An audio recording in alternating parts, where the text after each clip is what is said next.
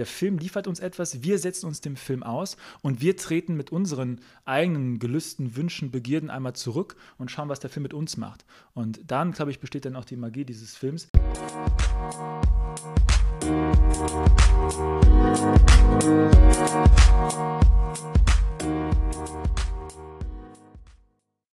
Ihr hört Projekt Chaos, den chaotischen Filmpodcast. Heute mit Aaron Lichte. Hallo. Lukas Kurstedt. Schönen guten Tag. Meinem geschätzten Kollegen Patrick. Hallo. Künstlichen Menschen, einem dystopischen Los Angeles und im Blut schmelzendem Schnee, denn wir reden über Denis Villeneuves Fortsetzung zum Cyberpunk-Meilenstein Blade Runner. Mein Name ist Jakob. Hi. Und ich freue mich richtig, dass wir eine so spannende Runde für heute hier zusammengestellt haben.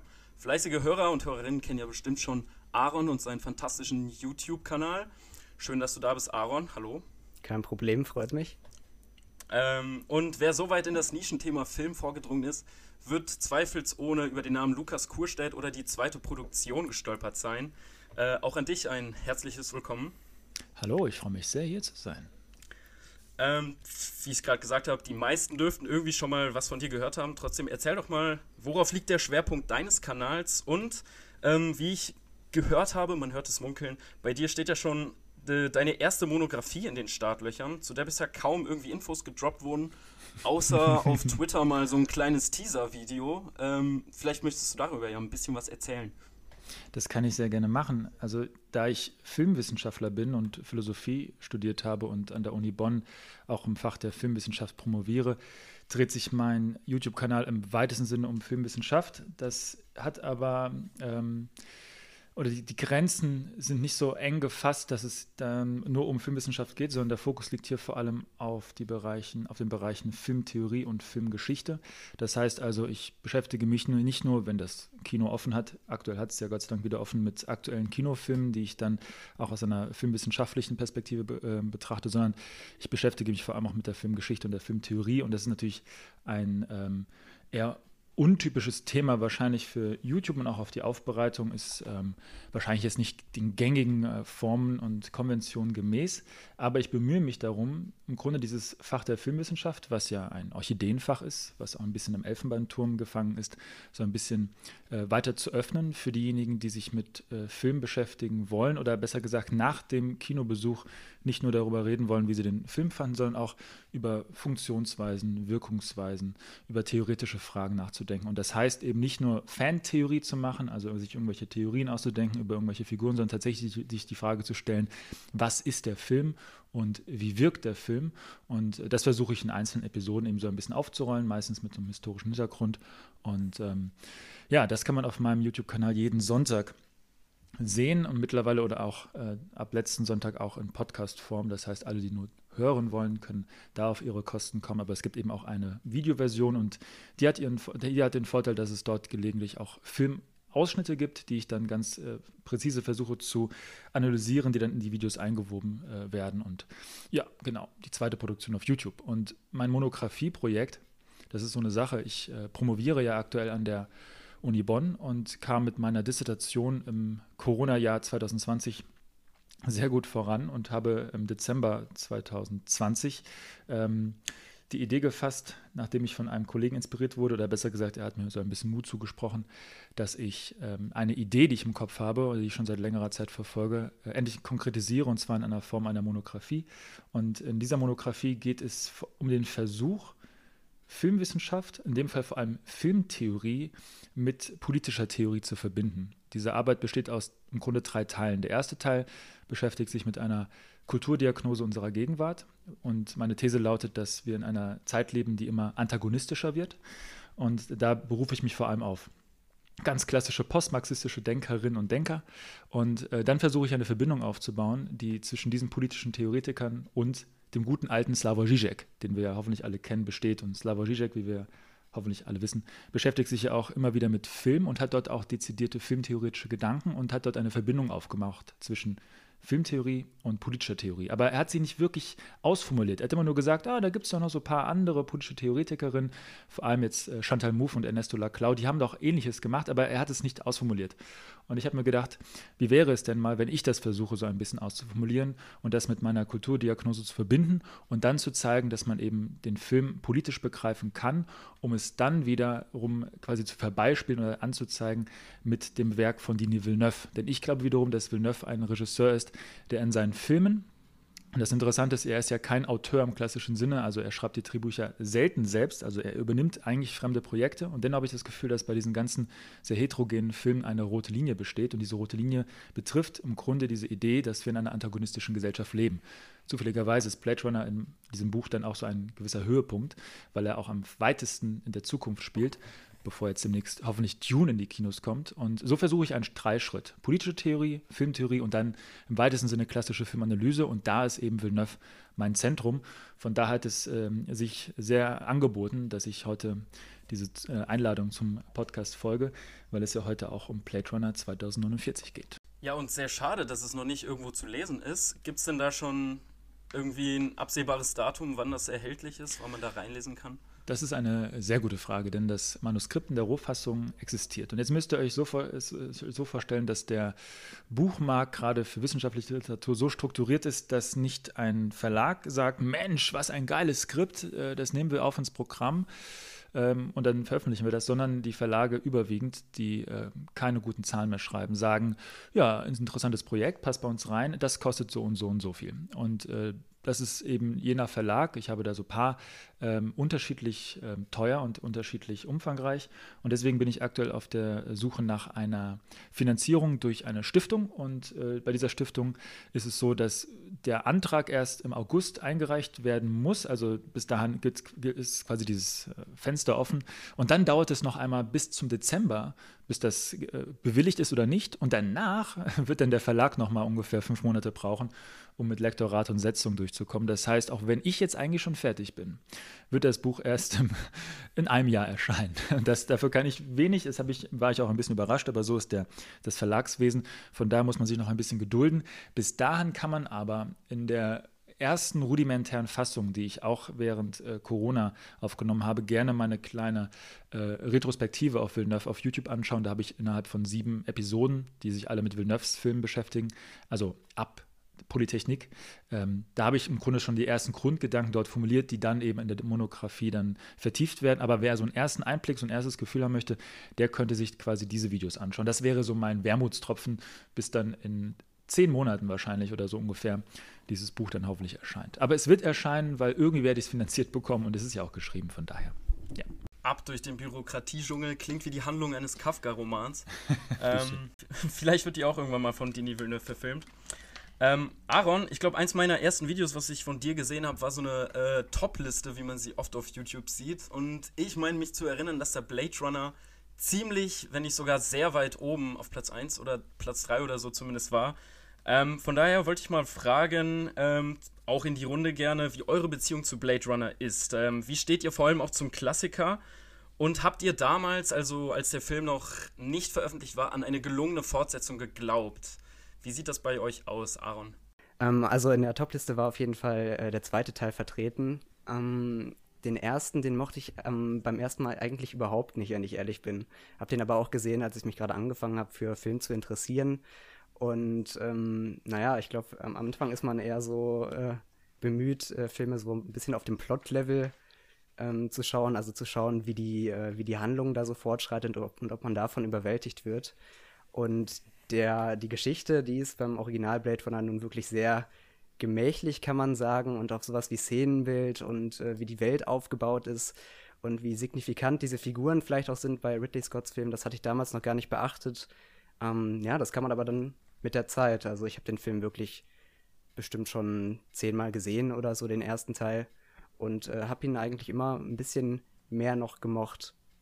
Ähm, und dann äh, kam dann irgendwann äh, heraus, dass es eine Fortsetzung geben sollte, dann auch noch von Denis Villeneuve, den ich äh, damals schon auf jeden Fall für sehr kompetent gehalten hätte, aber tatsächlich halte ich äh, diese Fortsetzung vielleicht sogar für seinen besten Film und äh, hätte ihm den vielleicht auch so, wie der jetzt äh, erschienen ist, auch vielleicht gar nicht zugetraut. Also ich mag den Film wirklich sehr und halte den tatsächlich für einen der interessantesten, der so in den letzten Jahren herausgekommen ist. Patrick, wie sieht das bei dir aus? Warst du dem Film auch im Vorhinein schon äh, optimistisch gestimmt? Ähm, ist äh, jetzt so retrospektiv ein bisschen schwer zu sagen. Also ich erinnere mich auf jeden Fall, ähm, diesen Trailer damals gesehen zu haben und ich war einfach nur von dieser Bildgewalt erstmal so angetan und auch die Idee, Ryan Gosling für einen Blade Runner Film zu casten, das klang eigentlich schon zu passend, um wahr zu sein. Und die, allein diese zwei Aspekte, weil auch ich damals schon ein Riesenfan von Drive und Filmen wie Place Beyond the Pines war, war für mich halt allein diese Idee, Ryan Gosling jetzt in einem Blade Runner Film zu sehen, schon sehr verheißungsvoll. Ähm, obwohl ich ehrlich gesagt mit dem ersten Teil, und ich habe ihn jetzt extra nochmal für diese Folge geschaut, immer noch nicht so wirklich viel mit anfangen kann. Also ich glaube, dem habe ich auf Letterbox zwar vier Sterne gegeben, aber ich glaube, das ist der Film, dem ich vier Sterne gebe und den ich trotzdem nicht mag. Ähm, weil irgendwie ich.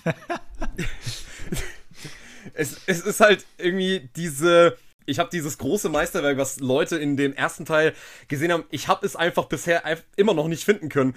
Ähm, ich habe immer anerkennen können, ja, es ist ein Meilenstein, keine Frage, besonders visuell, was Ridley Scott zu dem Zeitpunkt in der Lage war zu erschaffen, keine Frage, das war Pionierarbeit, die er da geleistet hat.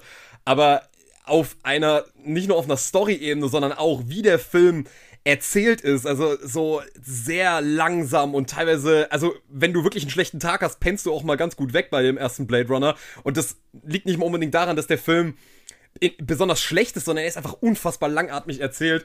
Und ähm, ich konnte wirklich mit einigen Ideen schon einigermaßen connecten, aber mir hat dieser, dieser völlige Überwältigungseffekt, der ist nie eingetreten beim ersten Teil. Ähm, und ich denke, die, die, einzige Szene an dem gesamten ersten Teil, wo ich wirklich sagen muss, okay, da, die Szene hat wirklich das gehalten, was sie verspricht, das war die Tears und Rain-Szene mit äh, Rutger Hauer, die ähm, ich immer wieder großartig finde, weil äh, es echt erstaunlich ist, wie dieser Film alleine durch diese Szene noch, also mal mindestens nochmal eine Stufe höher geht, weil es den gesamten Film, den man bis dahin gesehen hat, nochmal komplett neues Licht rückt und fast allen Figuren nochmal eine ganz neue Tiefe hinzufügt.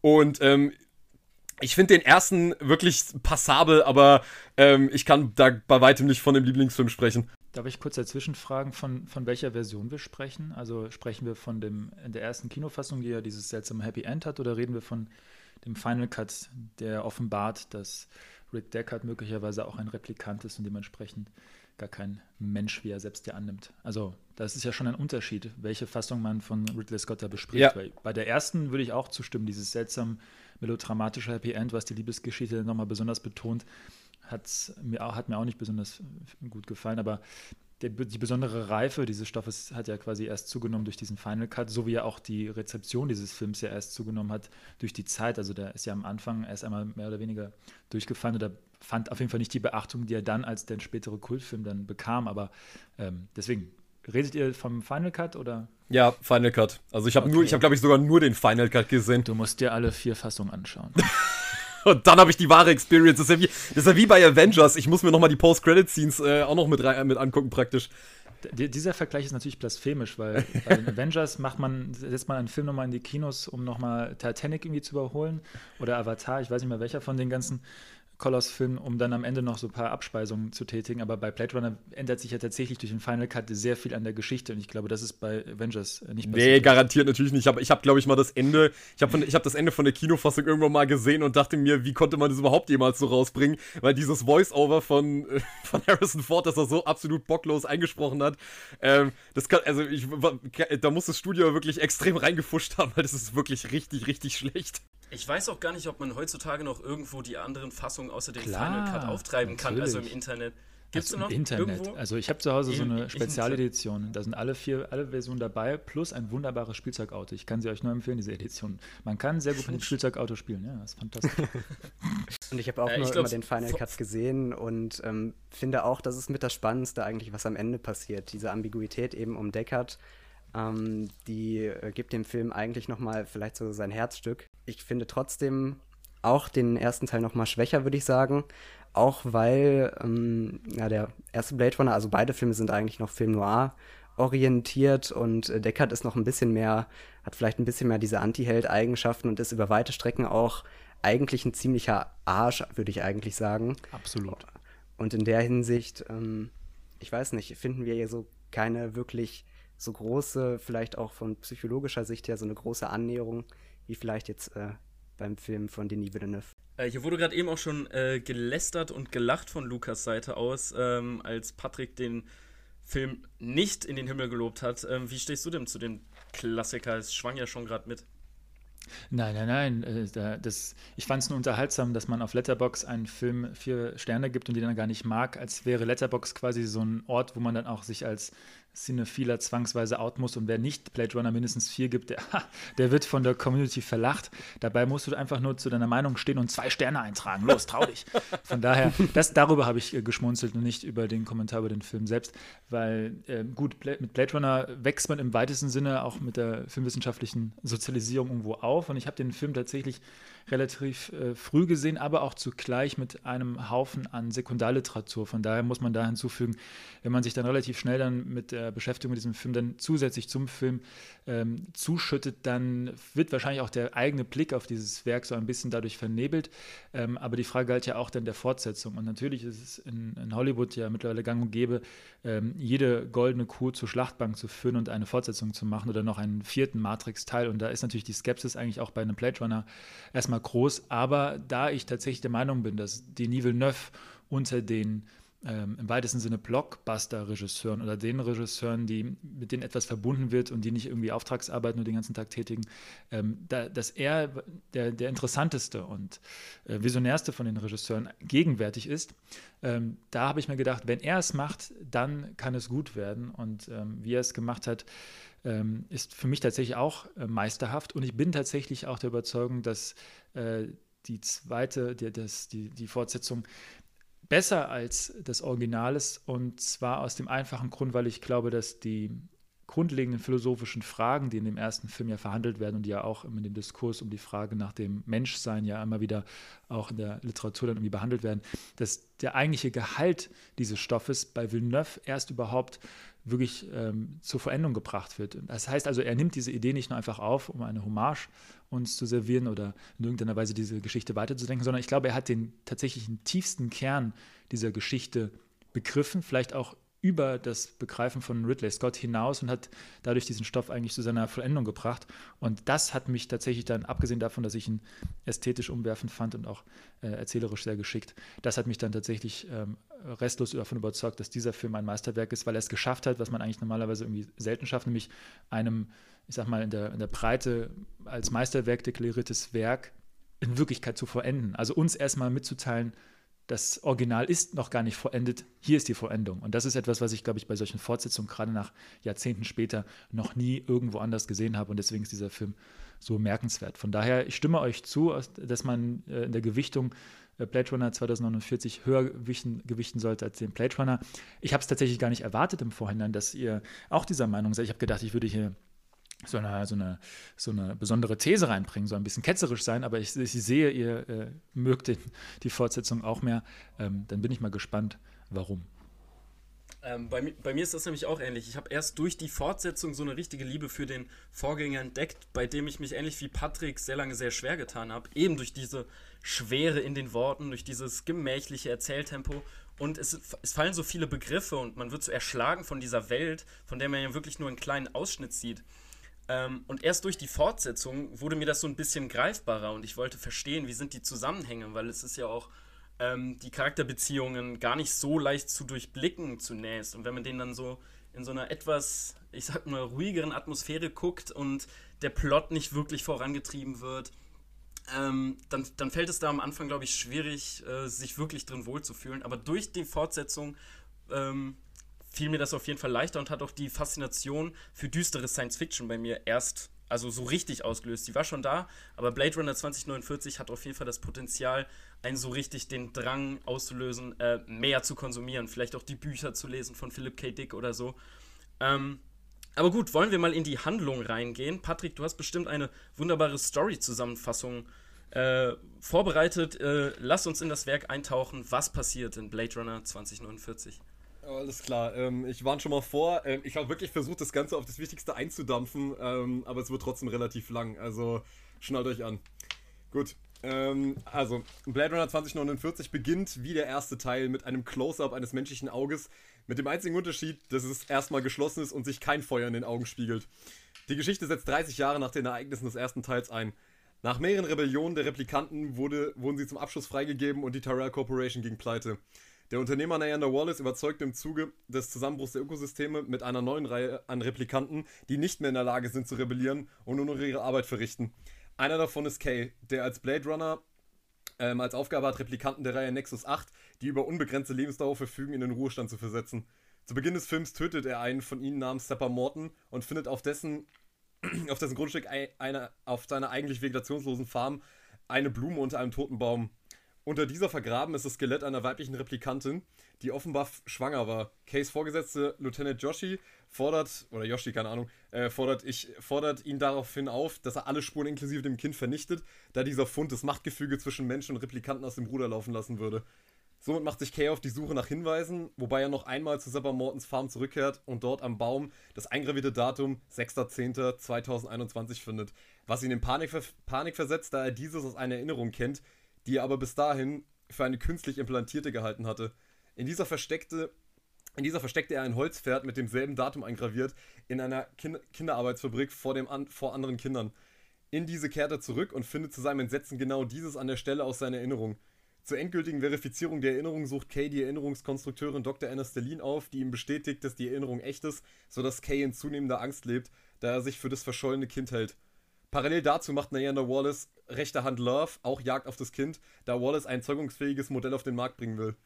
Um der Herkunft des Holzpferdes auf den Grund zu gehen, verschlägt es Kay in das radioaktiv verseuchte Las Vegas, wo er auf Officer Rick Deckard aus dem ersten Blade Runner trifft. Dieser berichtet ihm, dass die Vertuschung der Geburt Teil des Plans war, um das Kind zu schützen. Beide werden jedoch von Love durch den Polizeicomputer von Lieutenant Joshi gefunden, die Love zuvor ermordete. Dabei wird Kay schwer verletzt und Deckard zu Diana Wallace gebracht.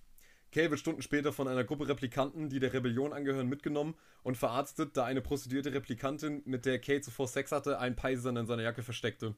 Die Rebellenanführerin eröffnet ihm, dass er nicht das Kind ist, sondern die Erinnerungskonstrukteurin Dr. Anna Stellin, Kay entscheidet sich für die Selbstaufopferung, da ihm die Rebellenanführerin ins Gewissen redet, dass dies das Menschlichste, Menschlichste sei, was die Replikanten nun tun könnten, um dem bevorstehenden gesellschaftlichen Umsturz zu dienen. Kay rettet Deckard aus den Fängen von Love, die ihn für Foltermethoden auf einen anderen Planeten bringen sollte, und bringt ihn zu seiner Tochter. Kay erliegt im Schnee seinen Verletzungen, mit der Gewissheit, seinem Leben einen Zweck verliehen zu haben. Ob wir wegen diesem Film Tränen im Regen vergossen haben oder doch eher so kalt wie der Schnee, dem Film gegenüberstehen, freue ich mich im Folgenden mit euch zu besprechen. Ja, vielen Dank, Patrick, für diese ausführliche Zusammenfassung. Ich glaube, es war alles Wichtige drin. So, wie nähern wir uns jetzt am besten diesem Koloss von einem Film? Ich dachte mir, vielleicht müssen wir uns zunächst der Welt nähern. Also, in welcher Welt spielt die Handlung hier von Blade Runner? Ähm, ich meine, inzwischen hat jeder einen Begriff äh, von Cyberpunk, also zumindest ein ungefähres Bild im Kopf. Direkt fallen einem grelle Reklame, Großkonzerne oder augmentierte Menschen ein. Ähm, klar, Philip K. Dick prägte das Bild ähm, oder zumindest das Setting, aber ähm, was kann jetzt die Fortsetzung? Ähm, kann sie dieses Bild von Cyberpunk, was man im Kopf hat, was man von dem Klassiker im Kopf hat, kann, kann die Fortsetzung dieses Bild erweitern? Wie sieht diese Welt aus? Ist es was Neues oder ist es eher ausgelutschtes Stereotyp von ähm, dem Setting Cyberpunk? Lukas, äh, was würdest du dazu sagen? Ich würde sagen, rein ästhetisch versucht der Film eindeutig am Original anzuknüpfen. Und das geschieht ja auch bereits mit der erwähnten ersten Einstellung als eine Variation dieses Blickes in ein Auge. Ähm, wobei aber ich glaube, dass der Film zwingender auf etwas hinweist, was ich glaube, dieser Gesellschaft zugrunde legen möchte, nämlich, dass diese Gesellschaft eine durch und durch biopolitische ist. Und ich glaube, natürlich muss ich jetzt erst einmal hinzufügen, was ich mit der Biopolitik meine. Ich will auch gar nicht irgendwie zu weit da ausufern und die Zuhörerinnen und Zuhörer langweilen. Aber um es einfach zu machen, in, einer, in einem biopolitischen Staat ist es nicht mehr möglich, zwischen der Arbeit der Polizei und der Arbeit der Politik zu unterscheiden. Genau genommen ist Polizei und Politik, äh, Polizei und Politik identisch. Und ich glaube, das ist der Ausgangspunkt dieser Welt, weil haben wir uns schon mal die Frage gestellt, in was für einer Staatsform eigentlich Blade Runner spielt. Also ist das eine, ein totalitärer Staat? Ist das ein autoritärer, libertärer Staat? Ist das eine Demokratie? Es könnte sogar eine Demokratie sein, denn die Biopolitik, die schlummert im Grunde in allen Staatsformen, weil immer dann, wenn Politik und Polizei identisch werden und über das Leben bestimmen, dann ähm, ist es irrelevant, ob dahinter eine demokratische Regierung steht oder ein totalitärer Herrscher. Aber das bleibt ja in diesem Film sehr schön offen. Aber wenn wir Gesellschaft sehen, wenn wir Institutionen sehen, wenn wir Politik sehen, ist es immer sofort die Polizei. Also wir haben unseren Helden, unseren Officer, der ist eindeutig ein, ähm, ein, ein, ein, Diener in der, in, der, in der Polizei und er hat seine Vorgesetzte. Und diese Vorgesetzte macht sofort diesen biopolitischen Kern klar. Er, sie sagt nämlich direkt am Anfang, da existiert ein Kind, was nicht existieren darf das Leben dieses Kindes ist also das Problem und dieses Leben muss vernichtet werden. Also es geht um das Vernichten eines Lebens, äh, denn dieses Leben würde es tatsächlich an die Öffentlichkeit gelangen, also die Erkenntnis über dieses Leben, nämlich dass eine Replikantin, die gar nicht Kinder gebären kann, ein Kind geboren hat, dann würde die Welt, wie sie aktuell besteht, zerbrechen. Und ich glaube, da, da, besteht, da ist die, die biopolitische Pointe. Eine Welt, die darauf besteht, dass sie sich einteilt in zwei verschiedene Lebensformen. Die eine Lebensform, die, die gebären kann, die auf der Welt ist, die das quasi das menschliche Subjekt ausmacht und dann die andere Lebensform, die Replikanten, die sich nicht reproduzieren können, die damit auch im Grunde um ihre Geschichte betrogen werden, weil wenn du quasi keine Kinder schaffen kannst im weitesten Sinne, um etwas zu vererben oder eine Geschichte zu erzählen, dann bist du auch geschichtslos im weitesten Sinne. Und indem diese Replikantin, die irgendwann ein Kind auf die Welt gebracht hat, genau diese Trennlinie zwischen denen, die quasi geboren wurden und denen, die nicht geboren wurden, sondern geschaffen worden sind, indem diese Trennlinie zerstört wird, zerbricht oder könnte diese Gesellschaft zerbrechen. Und deswegen ist ja auch am Ende dann quasi das Bürgerkriegsszenario, also die Replikanten gegen die Menschen, dann quasi diese, diese, dieses offene Wunder, von dem ja auch dieser Replikant zu Beginn des Films unserem Officer erzählt, du kannst dem nicht glauben, denn du hast noch kein Wunder gesehen. Und genau dieses Wunder, dieses Ereignis, diese, dieses, dieses, dieser Ausnahmezustand, dass da auf einmal ein Kind ist, was nicht sein darf. Ich glaube, das ist der, der biopolitische Punkt. Und ich glaube, das ist das, wie wir uns dieser Gesellschaft nähern könnten. Und ich glaube auch, das ist das, was im Vergleich zum ersten Teil fortgeführt wird, weil auch im ersten Teil geht es ja um die Differenz zwischen dem, was einen Menschen zu Menschen macht und was nicht.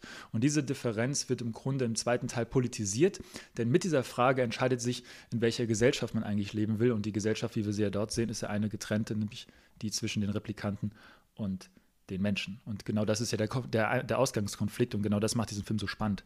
Von daher ist das, wäre das für mich die erste Herangehensweise. Aber rein ästhetisch gesprochen würde ich sagen, gibt es da eine Fortführung, eine, eine gewisse Hommage. Wir können auch in den Straßenschluchten äh, und in den Fahrten mit, den, äh, mit diesem äh, Fluggerät, sage ich jetzt mal, um es einfach auszudrücken, da werden, da werden natürlich gewisse Reminiszenzen aufgemacht, aber der Kern, glaube ich, wenn man sich mit der Welt und dieser Gesellschaft äh, beschäftigt, ich glaube, da steht eine, Verschärfung im Vordergrund. Es wird klarer, was für eine Gesellschaft das ist und worauf sie aufbaut. Und dieser, dieser Aufbau ist quasi eine Trennung zwischen zwei verschiedenen Lebensformen. Die einen, die ja, Leben gebären können und die anderen nicht.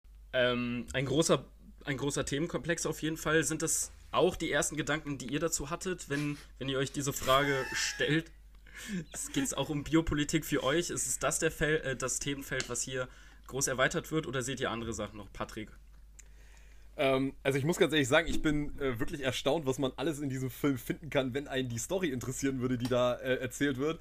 Weil ähm, ich hab, weil Lukas hat ja vorhin gemeint, er findet es gut, dass wir den alle besser finden als das Original. Und ich habe, äh, das war nicht das richtige, das war nicht der richtige Zeitpunkt, um das zu sagen, aber ich finde tatsächlich diese Fortsetzung nicht besser als die, ähm, als das Original, sondern ich war ehrlich gesagt einfach ja, wie soll ich das sagen? Ich war ästhetisch extrem angesprochen, das kann ich gar nicht von der Hand weisen. Also hier geht Villeneuve wirklich, was Regie und Kameratechnik mit Roger Deakins angeht, wirklich erstaunlich revolutionäre Wege, was da alles möglich ist mit einem Blockbuster-Budget heutzutage, wo man eben nicht alles mit CGI nur voll klatscht, sondern das eben gut kombiniert mit Practical Sets. Aber was das Inhaltliche angeht, muss ich wirklich sagen, auf die Frage, ob das hier eine sinnvolle Erweiterung des Genres ist und ob das nur aufgewandte Cyberpunk-Stereotype sind, würde ich leider sagen müssen, ja. Ich habe in diesem Film ehrlich gesagt nichts gefunden, was mich irgendwie ähm, gedanklich irgendwie wirklich gereizt hätte, mich damit wirklich, wirklich weiter zu befassen. Also ich hatte ähm, e-, ehrlich gesagt eher so ein bisschen das Gefühl, also ich, das ist jetzt eine sehr steile These und ich bin mir ziemlich sicher, dass jetzt alle den Podcast verlassen, aber ich habe mich in dem Film zum Teil wirklich gefühlt wie in so einem Terrence Malick-Film. Ich, ich laufe durch ein, eine völlig aufgeblasene Story, die nicht zweieinhalb Stunden hätte gehen müssen, meiner Meinung nach. Ähm, und habe völlig leere Figuren, die mich alle irgendwie überhaupt nicht interessiert haben. Also, ähm, ich glaube, Harrison Ford war noch der, der mich am meisten irgendwie gecatcht hat, aber ähm, ich muss mich dadurch teilweise äh, auch so Hollywood-Stereotype durchkämpfen mit irgendwelchen Close-Combat-Kämpfen und irgendwelchen Raumschiffen, die sich gegenseitig aufeinanderballern. Ähm, und dann muss natürlich, die Antagonisten müssen natürlich so wieder so überproportional böse gezeichnet sein. Also ich, ich habe irgendwie hier nichts gefunden, was dem Original wirklich was es wirklich schön weitergeführt hat in der Hinsicht, was die Figurenzeichnung angeht, was auch das ähm, Psychologische angeht, weil das Psychologische, was hier angestrebt wird, das funktioniert für mich halt irgendwie nicht, weil Villeneuve ist ja eher so ein bisschen bekannt als etwas kalter Regisseur, zumindest meiner Meinung nach. Und dann hast du halt aber hier einen Film, der versucht, dieser Hauptfigur so eine Psych also so viel Psychologie anzuhängen und so einen psychologischen Konflikt zu geben. Aber ich finde halt wirklich, Ryan Gosling kommt, Ryan Goslings Figur Kay kommt hier überhaupt nicht zum Tragen. Ist eher ja, läuft halt eben durch so eine, ähm, durch, durch, durch eine Welt, die in meinen Augen auch im Vergleich zum ersten eigentlich viel zu viel will. Also ich finde, wenn Villeneuve wirklich eine Fortsetzung hätte machen wollen, die adäquat ist, dann hätte er den Plot ein bisschen kleiner halten müssen. Ich finde, er bläst diese, dieses ganze Blade Runner-Universum, was in meinen Augen im ersten Teil zumindest schön reduziert geblieben ist, eben in Fokussierung eben auf Deckard und eigentlich nur diese, diese Liebesgeschichte zu Rachel und halt eben dieser, diesen Krimi-Plot, dass er dass er diese einzelnen Replikanten finden muss und töten muss, finde ich, wird das hier alles zu sehr aufgebauscht. Und dann gibt es eine Rebellion, wo auch die Rebellenanführerin wie aus so einem B-Movie auf mich gewirkt hat. Und das ist, ich habe irgendwie dieser Welt nichts abgekauft, so richtig. Und habe auch keine, keine Dringlichkeit, keine Relevanz äh, in der ganzen Story gesehen. Das wirkte alles für mich wie so eine Blade Runner Kostümparade, die versucht dem ersten irgendwie nachzukommen, aber ich kaufe Robin, äh, Robin Wright als Polizeichefin, äh, kaufe ich nichts ab. Ich, äh, ich kaufe Jared Leto sowieso nichts ab als Bösewicht, der in meinen Augen genauso wie die wie Joy, die Freundin von Ryan Gosling, einfach die Szenen kann man für mich wirklich bedenkenlos skippen. Da ähm, kommt für mich ehrlich gesagt nicht viel Geistreiches bei rum, was ich da gesehen habe. Und äh, Love als Antagonistin war auch für mich einfach nur so diese typische möchte gern Badass ähm, Antagonistin und also ich, ich, ich fühle mich wirklich so ein bisschen schlecht, dass der Film bei dem Rewatch wirklich so ein Desinteresse irgendwann bei mir ausgelöst hat, nach ungefähr so einer halben, dreiviertel Stunde, wo ich es zumindest sehr interessant fand, wieder in diese Welt einzusteigen. Aber irgendwann, wenn, wenn sich eigentlich zeigt, dass, dass dieser Krimi-Plot so unglaublich in die Länge gedehnt wird, war ich dann schon irgendwie, musste ich mich ständig irgendwie sozusagen selbst aufwecken und wieder Interesse für diese Story wirklich krampfer versuchen zu finden, ähm, weil der Film mir das, also mich selber wirklich nicht eingesogen hat, leider. Also audiovisuell ein absolutes Meisterwerk, aber was den Inhalt angeht, muss ich sagen, hat, hätte mein Interesse irgendwann nicht geringer sein können. Aaron, welche Punkte sind es bei dir, äh, die das Interesse ausgelöst haben? Welche Punkte haben für dich äh, in Blade Runner eine Erweiterung äh, erzeugt? Um, ähm, also ich sehe das natürlich alles ganz äh, entgegengesetzt, Patrick. Ja, Nur, ja, ich konnte hier nur den Kopf schütteln. Also wir sehen hier eigentlich, hm, also was ich bei dem ersten Teil ein bisschen bedauert habe, ist halt zum, zum Beispiel solche Dinge, wenn äh, Rachel dann sagt, ja, ich habe ja implantierte Erinnerungen und Deckard offenbart dir das und sagt, ähm, das mit so einem, ja, ist halt so, komm damit klar dann sehen wir das zwar aus einer Außenperspektive, aber in dem Fall finde ich es wirklich auch interessant, das Ganze ein bisschen psychologischer anzugehen und ähm, ja, auch mit den Mitteln des Films zu zeigen, ja, wie ist denn jetzt ähm, seine erste Person-Perspektive? Und das sehen wir in diesem Film halt auch umgesetzt, ähm, zum Beispiel eben dadurch, dass es auch manchmal Szenen gibt, die ein bisschen den Point-of-View-Blickwinkel von Ryan Gosling ausgehend haben, dadurch, dass wir auch ein paar Erinnerungsschnipsel immer wieder gezeigt werden, dass er immer wieder, dass wir immer wieder sehen, wie Kay eine Figur ist, die jetzt auch wirklich über sich selbst reflektiert.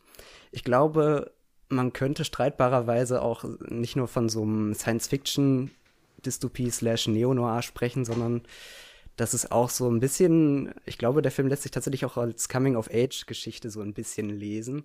Zum Beispiel dadurch, dass äh, dass sie so eine Art Ablösung von der Mutterfigur, die für Kay vielleicht äh, Sergeant äh, Yoshida darstellen könnte, gibt, dass es so eine Art Entjungferung hier gibt und dass Kay auch jemand ist, der sich wirklich stark in diesem Film entwickelt und wo man auch wirklich angeleitet sehen kann, wie sich sein Weltbild immer wieder aufs Neue, äh, ja, wie das immer wieder aufs Neue umkippt. Und er, er zunächst denkt, ähm, ja, ich bin hier ein besonders stark gezüchteter Mensch. Also ich würde sagen, hinter diesem Slogan menschlicher als der Mensch steht eigentlich erstmal so ein als biologisch konzipierter Übermensch. Und dann gibt es aber so eine Art Umschwung, und wo diese Replikanten sich halt, ähm, naja, ähm, dieses System umwerten, indem sie sagen, ähm, ja, aber was ist, wenn meine Perspektive auch etwas wert ist und können wir da nicht auch äh, gegen rebellieren? Und das macht diesen Film sowohl eigentlich psychologisch interessant als auch auf so einer politischen Ebene bezüglich dieser Rebellion, würde ich sagen. Ähm, ich sehe auch vor allem die Punkte Überwachung, Sklaverei und letztendlich dann, glaube ich, auch das Hauptthema Menschlichkeit in dem Film aufgegriffen und zum Vorgänger erweiternd. Ähm, also dieses Thema Überwachung wird ja, wie Patrick auch schon gesagt hat, mit dem ersten Bild, mit dem großen Auge schon evoziert. Also äh, George Orwell fällt einem direkt ein. Aber ähm, im ersten Teil wird das so ein bisschen nebensächlich äh, gehalten, dass, Phil, äh, dass Deckard so überwacht wird. Das erkennt man, glaube ich, ganz gut an seinem Kollegen, an diesem Joff, der immer mal wieder einfach auftaucht, der vor seinem Haustür diese Origami-Figürchen äh, stehen lässt, als stünde er unter ständiger Kontrolle. Jetzt in Blade Runner 49 ist diese totale Überwachung irgendwie auf mehreren Ebenen zu sehen. Also nicht nur wird Kay von ähm, Wallace überwacht, ähm, dadurch, dass Love ihm halt folgt, um auch das Kind zu finden. Ähm, er wird auch von der Polizei überwacht und selbst die Polizei wird wiederum auch von Wallace überwacht. Also dieser äh, Punkt der totalen Überwachung. Ähm, ja, zusätzlich die, diese Rebellen, die überwachen auch noch Kay und alle überwachen sich gegenseitig. Also dieser Punkt für die äh, Zukunftsvision finde ich hier nochmal erweitert und spannend dargestellt. Und die, äh, der Punkt Sklaverei ist für mich ein ganz wichtiger in dem Film, der auch schon im ersten Teil natürlich ganz klar adressiert wird. Also, dass diese Replikanten dafür gezüchtet wurden, Sklaven zu sein, außerhalb, des, äh, außerhalb der Erde, auf diesen fernen Planeten, auf diesen Off-World-Staaten.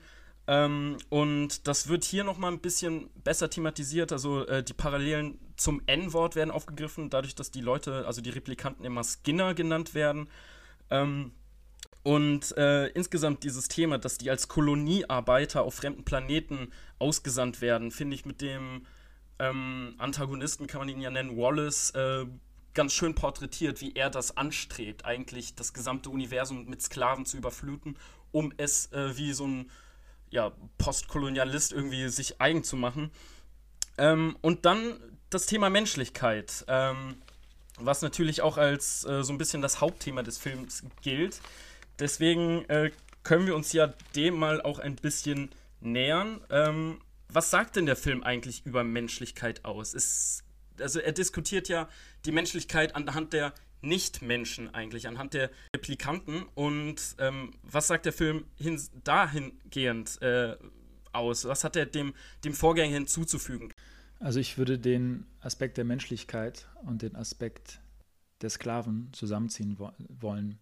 Denn was ja interessant ist an der Entwicklung unserer Staaten, und ich komme noch einmal vehement und trotzig auf meinen Begriff der Biopolitik zurück, ähm, was diese Staaten ja ausmacht, ist ja eine Begründung dieser Staaten auf dem, Betrieb, auf dem Prinzip des Geborenwerdens. Also, dass wir gewisse Menschenrechte haben, das ist klar, die sind unveräußerlich, das ist ein Faktum der Geburt. Von Geburt an haben wir diese unveräußerlichen Rechte. Und eigentlich sind damit ja alle Menschen eingeschlossen alle Menschen- und Bürgerrechte oder müssten eigentlich auch allen dementsprechend gegeben sein, denn wir sind ja alle geboren. Auf diesen Aspekt des Nichtgeborenwerdens, im Blick auf Plato, da komme ich noch zu sprechen, aber der Sklave wird ja hier interessant.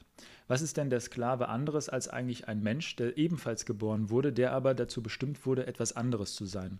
Also nicht Bürger zu sein, der also automatisch mit seinem Geborenwerden auch einer Nation zugerechnet wird, sondern er wird zu einem anderen gemacht, zum Feind oder zum Barbaren oder zu einem wie auch immer gearteten, nicht ganz menschlichen Wesen, so als wäre der Sklave irgendwo zwischen Mensch und Tier noch gefangen, aber habe nichts mit dem großen, zivilisierten, rationalen, aufklärischen und natürlich weißen, männlichen, europäischen Mann irgendetwas gemein. Das heißt, wir haben ja eine ganz klare Unterscheidung. Und diese Unterscheidung, ich glaube, die kann man eben ziehen zwischen der Art und Weise, wie dieses Leben aufgefasst wird. Und diese Menschlichkeit oder die Frage nach den Menschenrechten, das ist, glaube ich, hier unmittelbar verbunden mit der Frage nach dem Sklavenstatus. Und der Replikant als der Sklave ist zudem noch der Sklave, weil er gar nicht erst geboren worden ist. Und genau das ist ja, glaube ich, dieser politische Konflikt. Weil sobald in dem Fall diese Replikanten, und deswegen kann ich nicht verstehen, wie Patrick meint, dass dieser Plot am Ende mit der Rebellion irgendwie zu viel wäre. Ich glaube, das ist der konsequente Schlusspunkt dieser Geschichte. Nämlich in dem Moment, wo diejenigen, denen immer nur gesagt wurden, ihr habt nicht den gleichen Status wie die Menschen, denn ihr wurdet von uns gemacht, ihr wurdet nicht geboren. Wenn dieser Status fällt, wenn auf einmal klar wird, diese Replikanten können sich selbst quasi eine, eine Legacy aufbauen, eine Familie aufbauen, selbst also quasi sich selbst einen Namen geben, in die Geschichte sich einschreiben, wenn das auf einmal klar wird, wenn dieses Kind zu diesem Symbol wird und dieses Symbol ist mächtiger als das Kind selbst, größer als das Kind selbst, weswegen ja auch am Ende unser Officer, unser Hauptdarsteller, weil er erkennt, dass die Sache größer ist als er, sie, als er selbst. Er opfert sich. Das ist quasi das Märtyrertum schlechthin. In dieser Größe dieser eigentlichen Sache, die da passiert, ich glaube, da steckt der Kern und da wird auch der ursprüngliche Gehalt des Originalfilms übertroffen. Denn um was geht es in diesem ersten Teil? Wenn nicht eigentlich um eine ganz klassische ja, die anthropologische Frage, nämlich was ist der Mensch und wie zeichnet er sich aus? Und wir stellen uns in der Science Fiction diese Frage ja immer und immer wieder und wir nutzen immer dafür Replikanten, Androiden, künstliche Intelligenzen, also das andere, um uns selbst wiederum in dem, was wir sind, zu konstituieren. Da steckt aber ja schon bereits dieses antagonistische Prinzip drin. Ich brauche etwas anderes, von dem ich mich abgrenze, um meine eigene Identität zu konstituieren. Und genau das machen die Menschen in Blade Runner, äh, dem ersten Teil. Und genau das fordert der Film bei uns heraus. Denn mit dem Film und der Zeit hin merken wir ja, dass eigentlich unser Rick Deckard der brutale Mörder ist und nicht die vor ihm fliehenden, sehr menschlichen, zu menschlichen Replikanten, die ja eigentlich nur eines wollen, nämlich herauszufinden, warum ihr Schöpfer ihnen so wenig Lebenszeit gegeben hat. Und warum haben sie so wenig Lebenszeit? Damit sie den eigentlichen Menschen ja gar nicht äh, Gefahr werden können, obwohl sie ja intelligenter sind, stärker sind und so weiter. Das heißt, man baut ihnen einen Ablaufdatum ein, um sie kontrollieren zu können, um sie anders halten zu können. Und genau das fordern ja diese äh, Replikanten im ersten Teil aus. Sie werden damit ja zu Geflüchteten, die quasi in diesen Transitbereich einkehren. Sie sind eigentlich genauso wie die anderen Menschen. Man kann sie auch nicht so einfach aufspüren. Man braucht dafür diesen komplizierten Test. Aber ansonsten sind sie gleich, aber sie sind quasi Grenzgänger. Sie müssen sich verstecken. Sie sind auf der Flucht. Und genau so, würde ich sagen, kann man da diese Frage noch fassen. Das anthropologische Prinzip in diesem Film besteht darin, anhand des anderen herauszufinden, was das eigene ist. Und am Ende erkennen wir, es bricht zusammen, denn wie es auch vorhin schon erwähnt wurde mit dieser wunderbaren Sequenz im ersten Blade Runner, wenn am Ende klar wird, der Replikant, ich, ähm, ähm, Hauer, Rutger Hauer, ich habe gerade seinen Namen vergessen und seine, die Name, die, die Figur, den Namen von der Figur auch. Aber wenn diese Figur am Ende klar macht, als eine Art Jesus-Imitation, dass sie tatsächlich menschlicher ist als der Mensch und unseren Rick Decker, der ihn töten wollte, rettet, bevor er kurz stirbt. Er könnte ja auch einfach, weil er weiß, dass er bald stirbt, zum Nihilisten werden und sagen, ja, fall doch einfach darunter, ist mir doch egal. Aber er wird seine Menschlichkeit da quasi unter Beweis stellen und menschlich werden. Und am Ende wird noch, das ist ja diese besondere Pointe im Final Cut, dann noch klar, dass unser Rick Decker möglicherweise auch ein Replikant ist. Also da wird noch einmal diese Frage nochmal äh, aufgeworfen, wie können wir uns unserem eigenen Menschsein überhaupt gerecht oder überhaupt sicher sein und was machen wir, um da nicht in so einen ewigen Strudel des Relativismus zu fallen.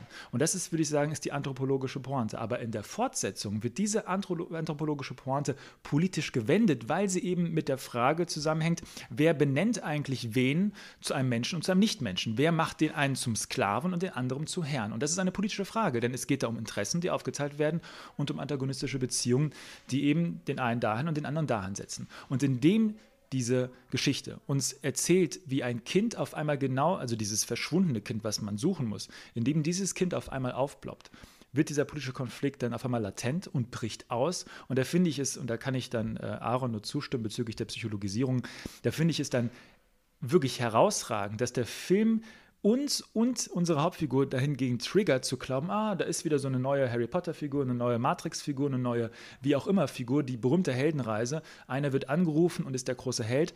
Und genau das ist das, was der Film suggeriert um uns zu erklären, dass es um etwas anderes geht. Es geht nicht um unseren Helden, der dann erkennt, er ist der Auserwählte, das ist ja quasi der, der klassische Stoff von, von Neo und Co., sondern er ist ein Teil eines Rädchen einer größeren Sache und opfert sich. Und zwar dafür, dass dann eben quasi im Anschluss an diesen Film, das sehen wir nicht mehr, das wird nicht mehr passieren, dann der Bürgerkrieg stattfindet, nämlich das Aushandeln, wer eigentlich hier verdammt nochmal Sklave ist und wer nicht. Und ich würde sagen, dass das ein Science-Fiction-Blockbuster mit 160 Minuten Laufzeit, mit diesem Budget, mit diesem Hintergrund hinbekommt und kompakt bzw. stringent erzählen kann, dass man sich dazu quasi, dass, dass ein Drehbuch sich so mutig erweist in Zeiten, in der alles immer das Gleiche ist, das würde ich sagen, ist dieser besondere Alleinstellungsmerkmal, der über dieses Original hinausgeht, weil da geht es in erster Linie um anthropologische Fragen und in der Fortsetzung geht es um die politische Grundlage dieser anthropologischen Frage und die ist eindeutig, wer ist der Sklave und wer nicht. Und das bestimmt immer in dem Fall die Gesellschaft selbst. Und so wie die Gesellschaft hier sagt, der Replikant ist der Sklave, so kann das auch aufgehoben werden. Und genau dafür kämpfen die Replikanten am Ende. Und ich würde sagen, das ist schlicht und ergreifend brillant. Aber ist es nicht ein bisschen ein Cheap Trick, dass man zuerst die Prämisse aufbaut, sogar einen eigenen Kurzfilm dafür äh, droppt, dass äh, nun eine Nexus-Form erschaffen wurde, die den totalen Gehorsam äh, folgt, die tatsächlich äh, keine eigene Freiheit zu haben scheint, um dann doch wieder eigentlich dasselbe zu erzählen. Ähm, zwar, wie du es jetzt gesagt hast, politisierend und so, aber am Ende doch wieder die Menschlichkeit durch die äh, Aufopferung und etc. erzählt wird. Ist es nicht ein bisschen ein Cheap Trick, vorher zu sagen, jetzt haben wir aber die perfekten Replikanten, die keine Selbstbewusstsein entwickeln können? Ich glaube, es ist kein Cheap Trick. Es ist, wir befinden uns in dieser Gesellschaft ja abseits jetzt der politischen Ordnung in einer durch und durch positivistischen Gesellschaft. Hier herrscht quasi de, die Determinante, dass wir alle materialistisch, physikalistisch erklärbar sind und dass wir dementsprechend quasi funktio zu funktionieren haben, determiniert sind. Es gibt dort etwas wie einen freien Willen sowieso nicht mehr. Und auch diesen neuen Nexus-Generationen wird quasi attestiert, da gibt es nichts mehr, was darüber hinaus ist. Da gibt es keinen Rest mehr. Da ist alles klar erklärt. Alles ist, was der Fall ist. Alles ist empirisch. Alles ist erklärbar. Alles ist rationalisierbar. Das ist diese Welt, diese Grundlage. Und dann kommt dieser Replikant am Anfang und sagt, du hast noch kein Wunder gesehen. Dieser Begriff Wunder, das mag jetzt irgendwie so ein, wie so ein mystischer Hokuspokus vorkommen, aber ich, auch da ist, steckt ein politischer Begriff dahinter, nämlich ein wahres Ereignis, was die Gegebenheit zerstört und etwas Neues erscheinen lässt. Und das Neue ist in dem Fall, dass man die alte Ordnung überwirft. Und dass sich in der Hinsicht dieser vermeintlich so determinierte Nexus-Replikant dann durch dieses Wunder dazu quasi, also diese Emanzipationsleistung leistet, zu beweisen, dass es etwas wie einen freien Willen sehr wohl gibt. Darum geht es ja meistens auch in Science-Fiction-Filmen.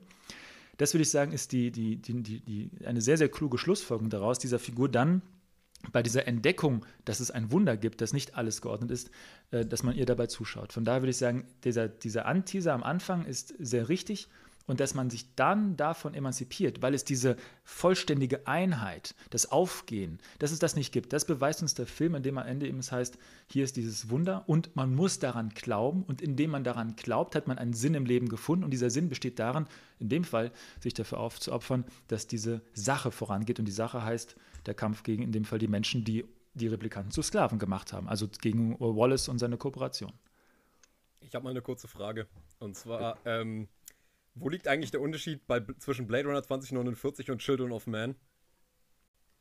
Weil es ist eigentlich genau das gleiche mit einer Figur im Mittelpunkt, die eigentlich auch schon abgeschlossen hat mit seiner Existenz. Wir sind in einem, auch in einem Polizeistaat, wir sind in einer Gesellschaft, die eigentlich an einem äh, an einem Nullpunkt angelangt ist und dann gibt es auf einmal das Wunder, auch in Children of Man, nämlich diese, dieses, dieses Flüchtlingsmädchen, was auch praktisch zu einer Gruppe gehört, die schon heruntergesetzt ist von dieser, von dieser Gesellschaft und dass sie praktisch in der Lage ist, ein Kind zu gebären in einer Zeit, wo keine Kinder mehr geboren werden können und dass dann praktisch sich die Hauptfigur auch hier opfert für das, für, für das höhere Ziel.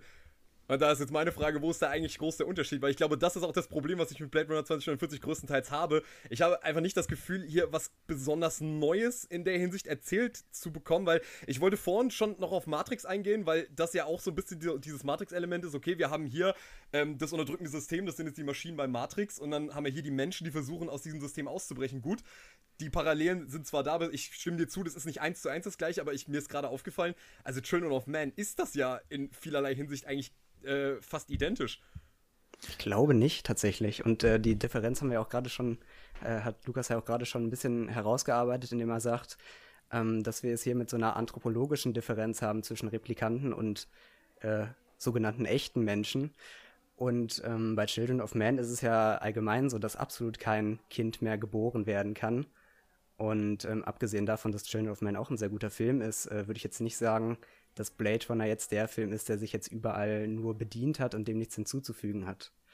Ähm, außerdem finde ich äh, den, den Prozess, den wir hier ausbuchstabiert sehen in dem Film, ganz äh, ja, besonders eigentlich. Also es wird hier eigentlich erst äh, nachvollziehbar, was es, wie, was es ist, äh, hier als sogenannter, also als Mensch zweiter Klasse behandelt zu werden und wie es ist, wenn man zwar eigentlich so etwas wie ein Bewusstsein entwickelt hat, es aber selbst gar nicht anerkennt. Deshalb finde ich es eigentlich einen ziemlich ähm, genialen Schritt, ähm, wie äh, in diesem Film das, äh, äh, das angegangen wird, dass wir zunächst einen Replikanten haben, der überzeugt davon ist, dass er irgendwie nicht echt ist oder dass er irgendwie unvollkommen ist, auch äh, wenn dabei eigentlich auch schon wieder so eine Parallele zu uns Menschen eigentlich äh, aufgemacht wird, nämlich äh, dass wir uns vielleicht auch immer unvollkommen fühlen.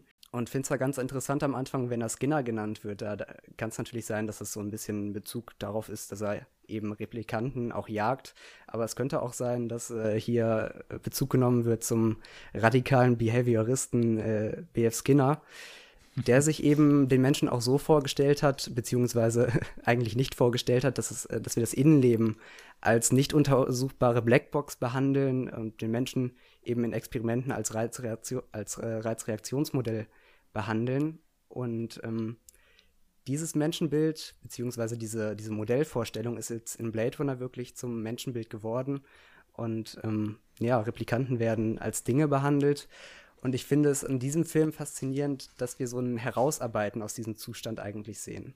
Also, dass wir so eine Sinn Sinnstiftung des äh, Protagonisten selbst eigentlich sehen. Und ähm, wenn die Frage ist, was macht uns Menschen aus, dann würde ich diesen Prozess der Sinnstiftung vielleicht anführen. Ähm, ich hatte auch so ein bisschen ähm, mit Bezug ähm, da auf dieses äh, Konzept des Übermenschens ein bisschen nach Nietzsche geguckt und der mh, mm, beschreibt so was ähnliches eigentlich in drei Phasen. Ich glaube, in Also sprach Zarathustra beschreibt er eigentlich so drei Verwandlungen, die man so im Laufe des Lebens, im Laufe der Wahrheits- und Selbstfindung eigentlich so durchläuft. Ähm, das ist zunächst einmal die, die erste, indem man eigentlich demütig eigentlich dem System folgt. Dann kommt die zweite und bei der hören die meisten Filme eigentlich schon auf, nämlich dass man sich äh, aufrafft im Sinne einer Selbstbestimmung, im Sinne äh, der persönlichen Freiheit sich emanzipiert. Wir sehen das in diesem Mittelteil des Films ganz deutlich, wenn, ähm, wenn Kay plötzlich denkt, oh, er könnte ja doch echt sein, diese, äh, diese Erinnerung, die ihm implantiert wurde, die ist eigentlich äh, doch nicht implantiert, die könnte echt sein. Und es äh, der Kay wird da immer mit dieser Idee gefüttert, du bist was Besonderes. Auch von seiner Assistentin wird gesagt, du bist der eine. Und er erlangt dann dadurch so eine, so eine positive Identität, dass er sich eben jetzt auch abgrenzen kann von den Replikanten, dass er jetzt sozusagen den Sprung geschafft hat vom Mensch zweiter Klasse in, äh, in die Echtheit sozusagen. Wird aber dann, und das ist ähm, ja der, dieser notwendige dritte Schritt, der in den meisten Filmen, insbesondere die, die die Heldenreise äh, einfach so hinnehmen, nicht verfolgt wird, nämlich der, ähm, diese, diese Unterscheidung einfach aufzuheben, beziehungsweise diese Werte, diese, ähm, diese anthropologische Differenz, die in diesem Film aufgebaut wird, in Frage zu stellen. Und das macht diesen Film eigentlich so interessant, dass wir diesen ganzen Prozess wirklich sehen. Und deshalb braucht er, glaube ich, auch so viel Platz und auch noch ein bisschen Leere zwischendurch, weil sich dieses gesamte Weltbild dieses Replikanten ja immer wieder aufs Neue ändert, bis er am Ende eigentlich äh, egalitäre Werte vertritt. Und ähm, das Motiv des Auges, was wir auch vorhin angesprochen haben, das ähm, verstehe ich eigentlich einmal in dem Sinne, dass es irgendwie technische Perfektion ausdrückt. Also dieses Auge ist eigentlich ähm, sehr filigran und wenn man es überzeugend schaffen kann, so ein Auge herzustellen, dann kann man wirklich auch realistische äh, Menschen herstellen. Und dann spricht es auch dafür, dass die Replikanten selbst auch äh, Sehende sind, also in dem Sinne ein Bewusstsein haben. Und äh, ja, insofern ein Recht darauf haben, nicht wie Dinge zu behandelt werden. Dürfte ich, ich, ich wollte nur ähm, darauf eingehen, weil ich es sehr gut finde, dass der Begriff des Behaviorismus hier erwähnt wird, weil das wiederum auch den Weg oder den, den, den Rückschlag uns erlaubt zu der Hauptfigur aus dem ersten Teil, zu Rick Deckard, der natürlich von seiner Namensgebung her schon eine, eine Parodie oder eine Hommage an René Descartes ist. Und wenn René Descartes derjenige ist, der uns quasi so einen vermeintlichen Letztgrund serviert unserer Existenz, nämlich die Tatsache, dass, weil wir denken, auch sind, ähm, da steckt ja bereits in dem, was er dann in seinem Dualismus äh, zwischen Welt und Seele aufmacht, ja auch schon diese Hinwendung zu der Idee, den Menschen als eine Maschine zu begreifen. Und er baut ja auch, ähm, er baut nicht, er zeichnet und elaboriert ja einige naturwissenschaftliche Modelle auch zu der Funktionsweise des Körpers und auch vor allem des Auges. Und er begreift ja den menschlichen Körper und auch das, was um ihn herum ist, als Maschine und daran wiederum gesehen den Geist. Und dieser Maschinengedanke, den lässt sich, der lässt sich ja auch in diesen, dieses behavioristische Modell überführen. Deswegen finde ich es so schön, dass Aaron diesen Aspekt aufgemacht hat mit dieser äh, Skinner-Referenz, äh, weil dieser seltsame Test, den ja unser Officer K immer wieder durchführen muss, der besteht ja nur darin, dass er den immer und immer gleichen Satz wiederholt. Und die Maschine lernt daraus etwas. Und wir können uns erstmal die Frage stellen, was soll dieser dadaistische Test? Warum sagt er immer den gleichen Satz? Was soll man daran erkennen? Und ich glaube, was dahinter steckt, ist die Annahme oder das positivistische Menschenbild oder in dem Fall das behavioristische Menschenbild, dass die Semantik, also das, was er sagt, in keinster Weise von Relevanz ist, sondern nur die Art und Weise, wie er es sagt. Also die Maschine misst wahrscheinlich irgendwelche Mikroreaktionen in der Art und Weise, wie er diese Sätze wiederholt oder wie er den Pulsschlag misst oder die Pupillenweite sich anschaut. Aber der Satz an sich ist vollkommen irrelevant. Die Wiederholung ist das Prinzip. Und dann messen wir an den äußersten Reaktionen, den Mikroreaktionen des Äußeren, nicht mehr an irgendeinem inneren Zustand, was eigentlich im Inneren vorgeht. Und das ist genau diese Idee des Behavioristen, der sagt, der Mensch ist eigentlich eine Blackbox und wir müssen seine Verhaltensweisen studieren. Und genau das ist dieses positivistische Weltbild, was in diesem Film ja transportiert wird, was, glaube ich, meiner Meinung nach bis zu René Descartes zurückgeht mit diesem Namensverweis von Rick Deckard im ersten Teil und dann am Ende eben vielleicht tatsächlich überführbar ist mit dieser Idee, dass äh, mit, mit, Nietzsche und dem Übermenschen, ähm, wobei ich eben tatsächlich sagen würde, wenn dieser zweite Schritt bedeutet, dass sich unser, unser Held Officer K tatsächlich dazugehörig fühlt, also doch denkt, er wäre ein Mensch, er ist, das, er ist etwas Besonderes, er ist nicht einfach irgendeiner, dass dieser dritte Schritt darin besteht, sich tatsächlich dem Eigentlichen zugehörig zu fühlen, nämlich wir sind Replikanten, aber in diesem Status haben wir A einen Namen, die meisten Replikanten haben ja keinen Namen, und B haben wir dadurch eine Stimme. Und ich glaube, das ist das Entscheidende noch einmal für diese politische Dimension. Derjenige, der sprechen kann und vernommen werden kann, derjenige, der dementsprechend nicht einfach nur Lärm ist, den man mundtot machen kann, der also eine Stimme formulieren kann, damit auch sein Anliegen vortragen kann, so wie am Ende die Replikanten eben eine gemeinsame Stimme finden, indem sie ein symbolisches, äh, ein, ein Symbol bei sich tragen, nämlich dieses Kind, was beweist, dass sie etwas sind, etwas Eigenes, indem er erkennt, dass dieses eigene besteht, indem er an das Wunder glaubt, indem er zu sich selbst wird und zwar als Replikant. Da erreicht er diese dritte Stufe meiner Meinung nach und kann dementsprechend auch über sich hinauswachsen und bleibt eben nicht in dieser zweiten Stufe hängen, weil das wäre quasi die Idee der Assimilation. Wir sind doch Menschen, wir gehören doch dazu, wir wollen dazu gehören. Aber nein, im Politischen geht es darum, seine eigene Stimme zu finden, zu formulieren und sich einen Namen zu geben. Und dieser Name besteht eben nicht mehr nur in einer Zahl, sondern ich bin dieser Replikant so und so. Und genau das ist, glaube ich, noch einmal dieses politische äh, Potenzial, was man, glaube ich, mit dem Behaviorismus und dieser philosophischen Notiz im ersten Teil, also René Descartes, sehr gut, glaube ich, verbinden kann, wenn man es aus so einer geistesgeschichtlichen Perspektive begreift. Ich glaube, anhand der Punkte, die ihr gerade genannt habt, ähm, wird ein äh, Beispiel deutlich, weshalb viele den Film, glaube ich, ein wenig langweilig finden, nämlich, dass äh, Kay als handelnde Figur äh, lange Zeit einfach keiner ist. Ähm, er ist nur ein ausführendes Organ, eben weil er diese zweite Stufe für einige Zeit des Films noch nicht erreicht hat. Er bewegt sich immer von A nach B. Er ist so dieses seelenlose Wesen, was eigentlich nur agiert, mit diesen leeren Augen, brillant von Gosling gespielt. Ähm, aber er hat halt kaum Emotionen. Es gibt äh, eigentlich kaum irgendwie Anhaltspunkte, weshalb wir mit ihm mitfiebern. Bis eben zu dem Moment dieser radikalen Fremdheitserfahrung, wo er dieses Holzpferd findet. Ähm, ab dann wird er ja mehr oder weniger zuerst zur eigenen Figur und erreicht diese zweite Stufe, wie ihr sie jetzt gerade eben äh, beschrieben habt. Ich sehe allerdings die dritte Stufe dann irgendwie ein bisschen anders. Ähm, er denkt nämlich, also äh, Aaron hat das ja mit der Heldenreise verglichen. Und hier in dem Film wird am Ende als, letztes Punkt, als letzten Punkt klar gemacht, dass er eben nichts Besonderes ist und damit irgendwie dieser Existenzialismus, dass äh, äh, die Illusion, dass wir alle äh, groß besonders sind in diesem Universum, einfach legitimiert, äh, halt verneint wird. Und da, darin sehe ich irgendwie den letzten Punkt. Ähm, aber um mal auf den Charakter jetzt zu kommen, wie wirkt er denn ansonsten auf euch? Klar, wir haben jetzt schon seinen Werdegang ein bisschen gesprochen, ähm, aber stimmt ihr mir zu, wenn ich ihn als Hollywood-untypischen Helden bezeichne, Patrick? Ähm, ja, also Hollywood-untypisch äh, in der Form, wie Gosling spielt, ja, definitiv. Soweit würde ich mitgehen. Ähm, aber ich denke, du hast, äh, was du jetzt meintest, wo ich noch anknüpfen wollte, und zwar äh, die, dieser Aspekt ist eben das, was ich mit dieser Figur irgendwie nicht zusammenbringe, weil es soll ja eine Geschichte über Menschlichkeit sein. Das Menschliche, ähm, jetzt äh, am Beispiel der Replikanten, also das, die, das Menschliche in sich selber finden. Und was ist eigentlich das Menschliche? Das ist die große Frage dieses Films. Und ich finde halt, dass äh, gerade mit dieser Figur Kay und auch wie Denis Villeneuve diesen Film erzählt, beißen sich in meinen Augen diese beiden Punkte halt einfach übelst, weil diese eben die, diese Figur auf mich halt leider eben das, was du gerade beschrieben hast, leider extrem leer wirkt. Obwohl Ryan Gosling irgendwie jetzt nichts groß anderes macht schauspielerisch als das, was er jetzt zum Beispiel in einem Drive macht. Aber ich glaube, was, was, was Drive umso viel besser gelingt als jetzt hier in einem Blade Runner 2049 ist, ähm, Ryan Gosling in Drive zum Beispiel eine wirkliche Alleinstellungs Alleinstellung in der Gesellschaft zu geben. Du siehst, er ist ein, ähm, er ist halt ein, ein, ein Fahrer, ein, ein, ein, also ein gefährlicher Fahrer, der auch mit gefährlichen Leuten zu tun hat. Und er bekommt praktisch in unserer Welt, kriegt er eine Sonderstellung. Bei Kay verstehe ich ehrlich gesagt nicht, was mich an ihm sonderlich irgendwie interessieren sollte und an seinem Werdegang. Also er wirkt ja die meiste Zeit eigentlich wirklich nur wie so ein, äh, wie du schon gesagt hast, wie so ein äh, Auftragsausführer, der einfach nur von A nach B nach C geschickt wird, der aber eigentlich überhaupt keinen eigenen Weg ähm, verfolgt.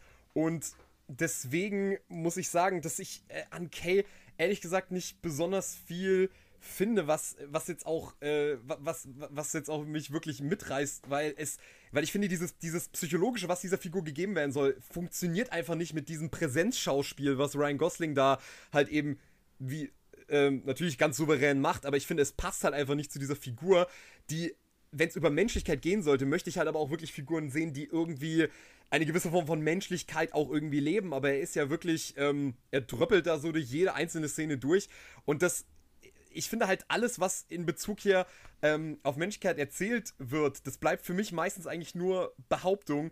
Ähm, und diese Figur äh, gewinnt für mich irgendwie kein bisschen irgendwie an Bedeutung oder an Gewichtung, ähm, weil er, wie gesagt, einfach, äh, ja, er, er, wirkt einfach nur wie, wie eben diese eine Figur in, in, diesem Getriebe drin. Aber das macht dann eben auch diese Geschichte für mich oder seine, seine Geschichte irgendwie so ein bisschen, ähm, ja, irgendwie so, so ungreifbar und auch so beliebig irgendwie, weil, ähm, weil ich dieser Figur eigentlich keine, keine Alleinstellungsmerkmal irgendwie ab, äh, abgewinnen kann. Also ich finde, die Prämisse ist schon falsch gewählt. Ich glaube, in dem Film geht es nicht um Menschlichkeit. Also wir müssen ja hier nicht anfangen zu menscheln in diesem Film. Abgesehen davon ist es für mich sehr, sehr seltsam, einer Figur quasi die fehlende Menschlichkeit vorzuwerfen, die von Anfang an als eine ja, funktionierende, willenlose äh, Replikantenmaschine präsentiert wird und dementsprechend auch so agiert. Aber ich finde ja gerade darin, dass er diese Dienerhaltung verinnerlicht hat und dementsprechend auch funktioniert und von dieser Funktionalität nach und nach abweicht, weil er sich infizieren lässt von dem, was ich mit dem Wunderbegriff ausgedrückt habe. Das ist doch eigentlich der eigentliche Werdegang. Also wir haben am Anfang des Films natürlich eine Figur, die erst einmal anders ist. Es geht hier, glaube ich, auch um eine im weitesten Sinne radikale Erfahrung von Andersheit, weil wir es eben mit einem Replikanten als eine Hauptfigur haben. Nicht so wie in unserem äh, ersten Teil, wo wir davon ausgehen, ah, da ist ein Mensch, er tötet Replikanten und dann stellen wir fest, Mensch, der Mensch ist viel maschineller als die eigentlich sehr liebevollen und mhm. sehr menschlichen Replikanten. Ja, genau. genau das ist die Verkehrung, die wir jetzt, der wir jetzt beiwohnen. Und ich glaube, um das nachvollziehen, nachvollziehen zu können, müssen wir auch noch die andere, seine Doppelgängerfigur mit in den Blick nehmen, nämlich Luf. Luf ist ja im Grunde das gleiche Modell von der anderen Seite und auch sie geht einen Werdegang durch, aber sie besteht im Grunde darauf, erstens einen Namen zu besitzen und zweitens in ihrer Tätigkeit auch von ihrem ähm, Chef von Wallace ja auch akzeptiert zu werden als das Besondere, als das Hervorgehobene. Und ich glaube, da sehen wir zwei verschiedene Wege, die gegangen werden können, wie man mit dieser Untertanrolle, mit dieser Sklavenrolle umgehen kann. Der eine, der im Grunde erst zögerlich und dann immer stärker rebelliert und sich dann quasi als Teil der Mannschaft dann präsentiert und am Ende auch den, den Tod stirbt. Und die andere, die quasi in ihrer Aufgabe dem Herrscher oder in dem Fall dem äh, Mr. Wallace zu dienen, so weit aufgeht, dass sie am Ende selbst quasi für diese Mission sterben wird. Und darin aber haben beide etwas von Beamten. Also sie führen beide Beamtenrollen aus, weil sie beide Aufgaben für, eine, für einen großen bürokratischen Apparat ausführen. Der eine bringt halt irgendwelche alten Modelle um, das ist auch ein bürokratischer polizeilicher Aufwand, und die andere führt immer Aufgaben aus für ihren ähm, im Grunde Gott. Und sie in der Hinsicht wie so eine Art Engelfigur, denn sie steht entweder vor dem Thron und hört von Wallace seinen großartigen, ich finde ja wirklich äh, nervigen Reden zu, oder aber sie führt in, in seinem Namen Aufgaben durch, indem sie beispielsweise unserem Officer K dabei hilft, dieses Kind zu finden, um dann natürlich ihm das Kind möglichst abzuluxen. Aber wie können wir denn einem Film, der, glaube ich, eben nicht ums Menschliche geht, sondern um das Politische, äh, genau das vorwerfen, wenn es doch darum geht, dass eine Figur, die als eindeutig nicht menschlich gezeichnet wird, auf dem Weg dorthin ihre Eigenständigkeit findet und ich glaube auch nicht in irgendeiner Form von Menschlichkeit aufgeht, sondern in der Tatsache, dass man als Replikant eben in dem Fall seine eigene Stimme gewinnt. Also die Grundprämisse äh, verstehe ich nicht. Und ich muss auch tatsächlich hinzufügen, was ich auch nicht verstehe, ist, warum man immer so viel an diesen Film heranlegt, an eigenständigen Interessenslagen. Also was, ähm, was muss der Film denn bitte liefern, was einen dann irgendwie zu interessieren hat? Also sollte man nicht andersrum quasi seinen, seinen Status zurückziehen und sich die Frage stellen, was macht der Film und was hat er vor, anstatt immer wieder die gleiche Frage zu stellen, was will ich eigentlich für eine Geschichte haben und was liefert der Film mir dann nicht?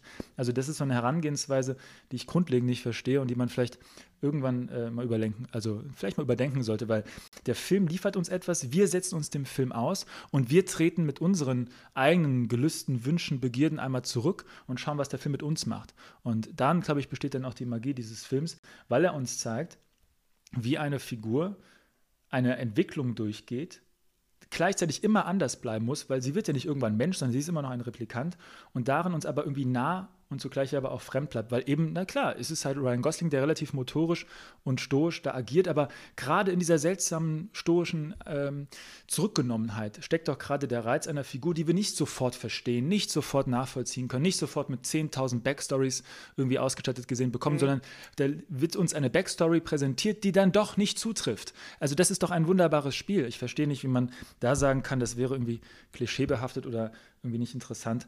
Ähm, und es geht auch eindeutig nicht ums Menscheln, also ganz besonders nicht ums Menscheln. Ähm, da würde auch der gute alte Nietzsche zustimmen. Lukas, Lukas, auf theoretischer Ebene absolute Zustimmung in allem, was du gesagt hast. ähm, darum geht es das, darum geht's auch nicht ums Menscheln. Mir geht es einfach nur darum, ist das auf einer, also auf einer filmtheoretischen Ebene, ist das, für, ist das eine gute Filmfigur. Und Ryan Gosling liefert, deswegen habe ich den Drive-Vergleich angebracht, das ist für mich eigentlich genau die gleiche Performance in in, äh, in vielerlei Hinsicht. Und er ist auch ein völlig psychologiefreier Charakter in Drive.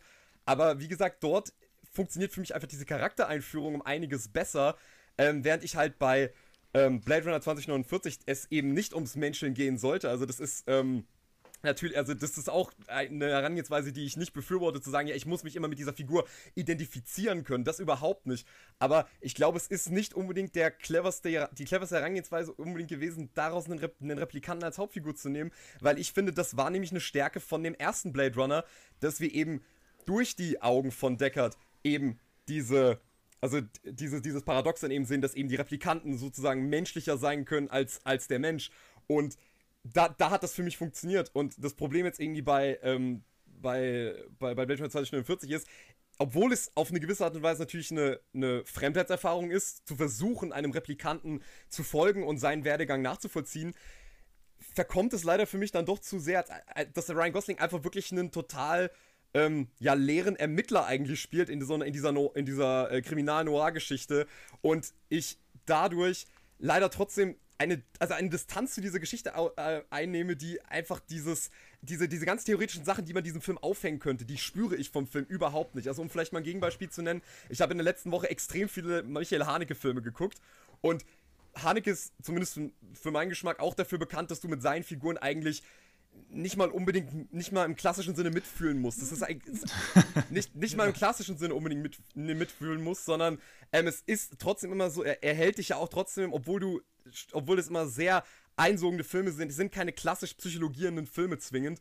und trotzdem bleibe ich bei diesem Film so unglaublich bei der Stange. Also beispielsweise jetzt ähm, Cachet oder Bennys Video oder so, ähm, wo diese Figuren mir ehrlich gesagt auch sehr fremd bleiben und ich auch sehr auf Distanz mit diesen Figuren gehe aber ich trotzdem durch die Art, wie das erzählt ist, ich nicht gezwungen bin, mit dieser Figur mitzufühlen, sondern ich kann wirklich eben, wie du schon gesagt hast, mich dieser Geschichte und dem, was sie aussagen möchte, hingeben. Und ich finde, der Film versucht dann irgendwie dann doch zu sehr dieser Figur zu viel Raum zu geben, um sie dann am Ende halt eben wie so ein, äh, ja, einfach, einfach wieder fallen zu lassen und zu sagen, ja, nee, es geht doch nicht um seine Psychologie, sondern es geht dann doch um das große Ganze. Und dann frage ich mich halt, warum ich ihm mir eine Stunde lang so praktisch so eine, halbpsycho so eine halbpsychologische Herangehensweise angucken muss nur damit es mir am Ende erzählt wird, ja, sein Leben ist eigentlich völlig irrelevant.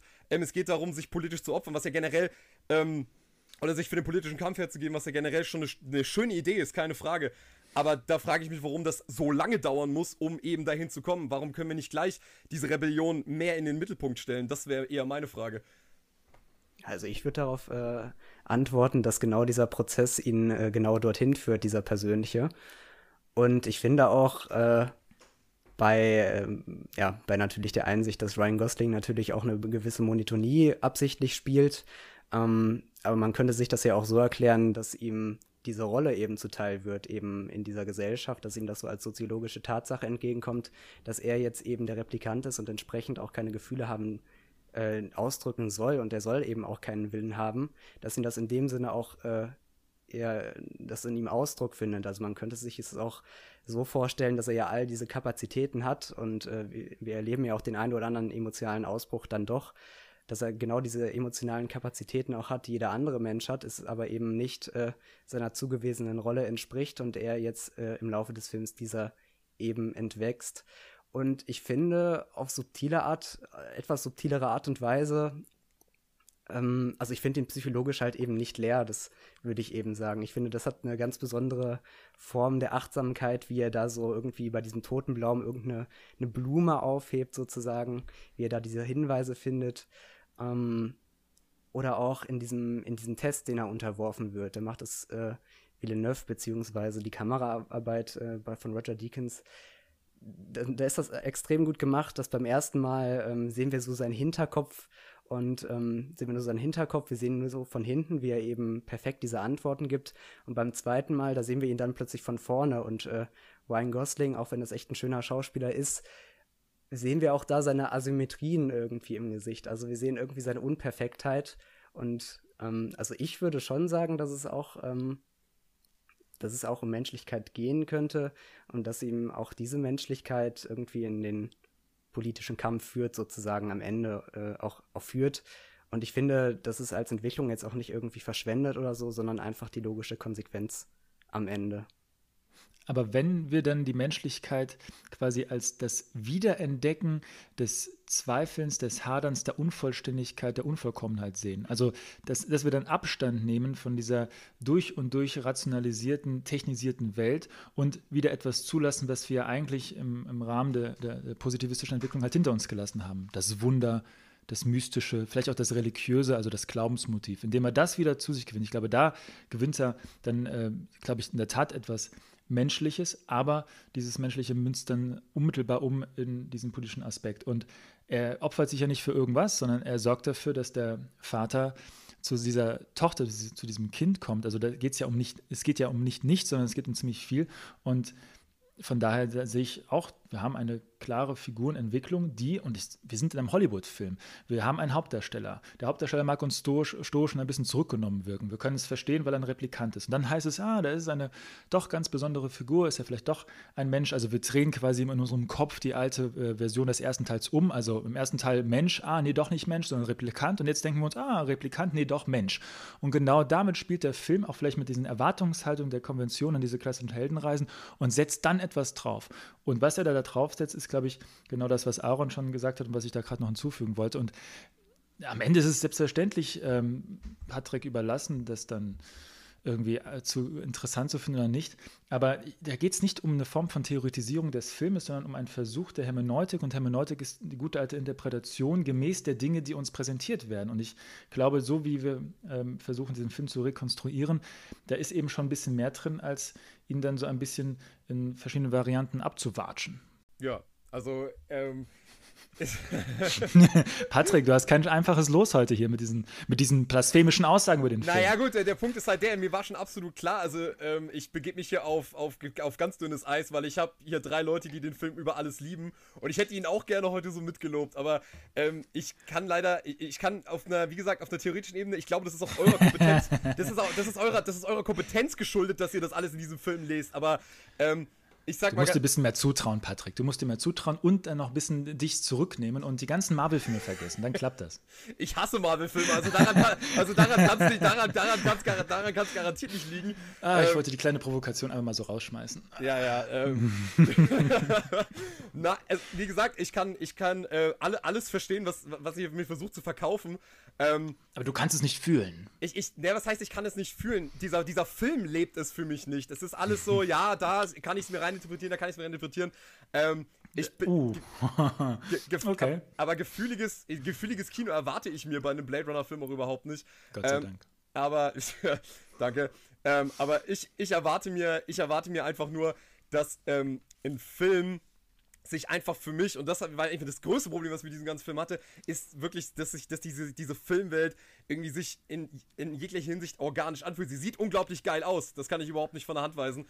Aber ähm, da können wir vielleicht auch mal drauf eingehen. Also ich würde euch gerne mal fragen, wo ist bei für euch, mal abgesehen jetzt von der ganzen Theorie, wirklich dieser unglaubliche Reiz, dieser Reiz dieses Films, ihm ich glaube, durch die Bank weg fünf Sterne zu geben, weil ich äh, einen Großteil dieser Figuren wirklich einfach überhaupt nicht, also als Figuren überhaupt nicht ernst nehmen konnte. Also wirklich auf einer ganz basalen Ebene zu sagen, ich kann, ich kaufe diesen Schauspielern, wie sie diese Rollen spielen und wie sie diese Rollen versuchen zu verkörpern. Ich kaufe ihnen das in dieser Welt nicht ab und diese Welt kaufe ich auch nicht wirklich als richtige Blade Runner Welt ab. Also das ist natürlich jetzt eine sehr oberflächliche Ebene, aber wenn das auf so einer Ebene für mich schon nicht funktioniert, dann kann ich leider auch nicht tiefer, tiefer eintauchen in das Ganze. Also ich kann das lustigerweise genau aus den Gründen, ähm, weshalb du diesem Film nicht viel abgewinnen kannst und ähm, über die wir, äh, Lukas und Aaron gerade eben so viel gesprochen haben, nämlich über diesen Charakter-Twist, äh, über diese über dieses Hollywood-Untypische. Deswegen mag ich ihn so sehr, eben weil wir zunächst dieses, dieses Leere haben, dieses, äh, wie du es beschreibst, ähm, ja, äh, nicht mögbare oder nicht fühlbare oder was auch immer. Aber ähm, ich mag die Figur, dass wir am Anfang so eine sehr Kafkaeske Figur quasi haben. Das ist ja nicht nur durch den Namen irgendwie schon angesprochen, er heißt ja genau wie ähm, der Protagonist aus dem äh, Prozess von Kafka, äh, Josef K. Ähm, auch die Anfangsszene ist ja quasi eine Spiegelung ähm, vom Prozessanfang. Nur dass, äh, also es, wir, wir erleben dasselbe. Es findet so eine Verleumdung statt ganz am Anfang. Ein Polizeibeamter tritt in die Privatsphäre eines anderen ein, der bereits verleumdet ist. Nur sehen wir das aus der Perspektive des Polizisten. Und ähm, also dieses komplett gefühllose, dieses komplett leere, ähm, was wir am Anfang haben, wendet sich aber mit dem Film, mit der spannenden Charakterentwicklung. Ähm, da gibt es dann auch dieses spannende Kafka-Zitat, was er mal in einem Brief verfasst hat. Ein Buch muss die Axt sein für das gefrorene Meer in uns. An das muss ich immer denken, wenn ich an diesen Film äh, denke, weil ich finde, dass äh, K in diesem Film quasi diese Entwicklung durchmacht. Er findet im Laufe des Films die Axt, die in ihm dieses gefrorene Meer zu brechen scheint, äh, durch die Kiste, wo das Replikanten drin äh, Re Replikantenkind drin zu stecken scheint. Und da sehe ich die Parallele zu Kars Entwicklung. Denn, ähm, also dieses Kind, das tatsächlich Hoffnung in ihm auslöst, dass er das Große sein kann, das Besondere, scheint dieses Meer in ihm, dieses Gefrorene zu brechen. Und ähm, ja, ja, am Anfang sehen wir halt dieses gefühllose Wesen und die Entwicklung dahin, wie er eben doch denkt, dass er was Großes ist. Was am Ende jedoch wieder äh, negiert wird. Das ist das, was, was mich so fasziniert an diesen Charakteren auch. Ich kann ihm viel abgewinnen. Und eine weitere Parallele sollte vielleicht noch an dieser Stelle erwähnt werden. Dieses Buch, was man da die ganze Zeit sieht, Fahles Feuer, ist nicht nur äh, die Quelle dieses, äh, dieses, wie heißt der Test, den er immer machen muss? Äh, Base, Base Test, Base, Baseline Test, genau. Baseline Test. Ähm, ja. Genau, ähm, da wird ja diese Cells, äh, Interlinked Cells, Within Cells, äh, ihr, ihr, wisst, was ich meine, wird da aufgegriffen. Äh, das stammt aus dem Buch und äh, da geht es eigentlich auch um Poeten, der eine Nahtoderfahrung hat und äh, dort sieht er halt so eine, so eine White Fountain.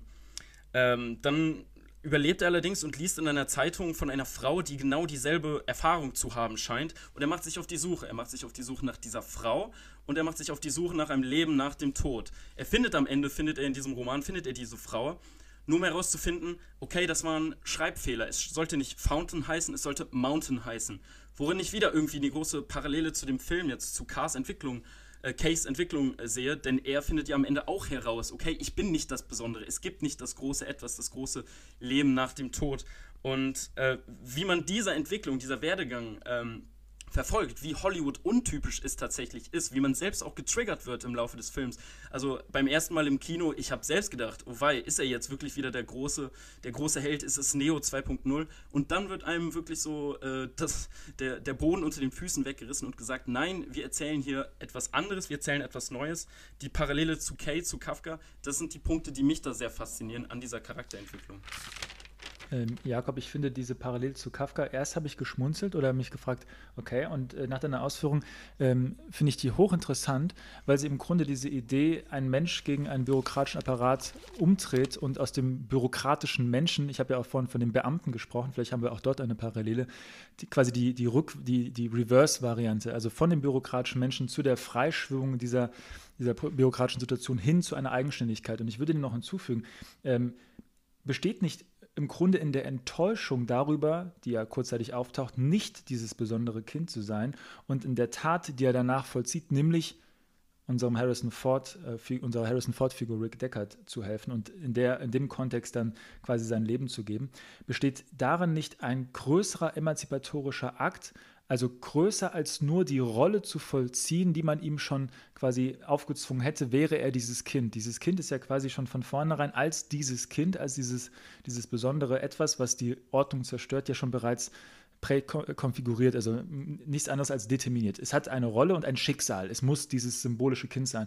Und ist nicht quasi die Rückseite der Enttäuschung darüber, das nicht zu sein, die Befreiung von jeglichem schicksalshaften, von der schicksalshaften Last, also die doppelte Befreiung. Einerseits die Befreiung von dem bürokratischen, Kafka in ihm hin zu der emanzipierten Figur und andererseits die Befreiung von dieser Schicksalshaftigkeit dieser möglichen Figur, die er sein könnte, wie er sich das imaginiert, hin zu einer Figur, die tatsächlich in der freien Tat und der Handlung und der Tatsache, dass er sich überzeugen lässt, an etwas zu glauben, nämlich an die Rebellion der Replikanten. Und dass er in diesem Kampf, in Anführungszeichen, es ist ja kein großartiger Kampf, aber er kämpft dass er in diesem Kontext sein Leben verliert, dass darin nicht die tatsächlich abschließende emanzipatorische Tat ist, nämlich eine komplett freiheitliche Handlung, frei von der Tatsache, dass er nicht das Kind ist, frei von der Tatsache, dass er nicht einfach nur Replikant ist, sondern irgendetwas dazwischen, aber in erster Linie ist er er selbst, also Kay, Officer K, also er kriegt ja dann auch, Gott sei Dank, irgendwann einen richtigen Namen.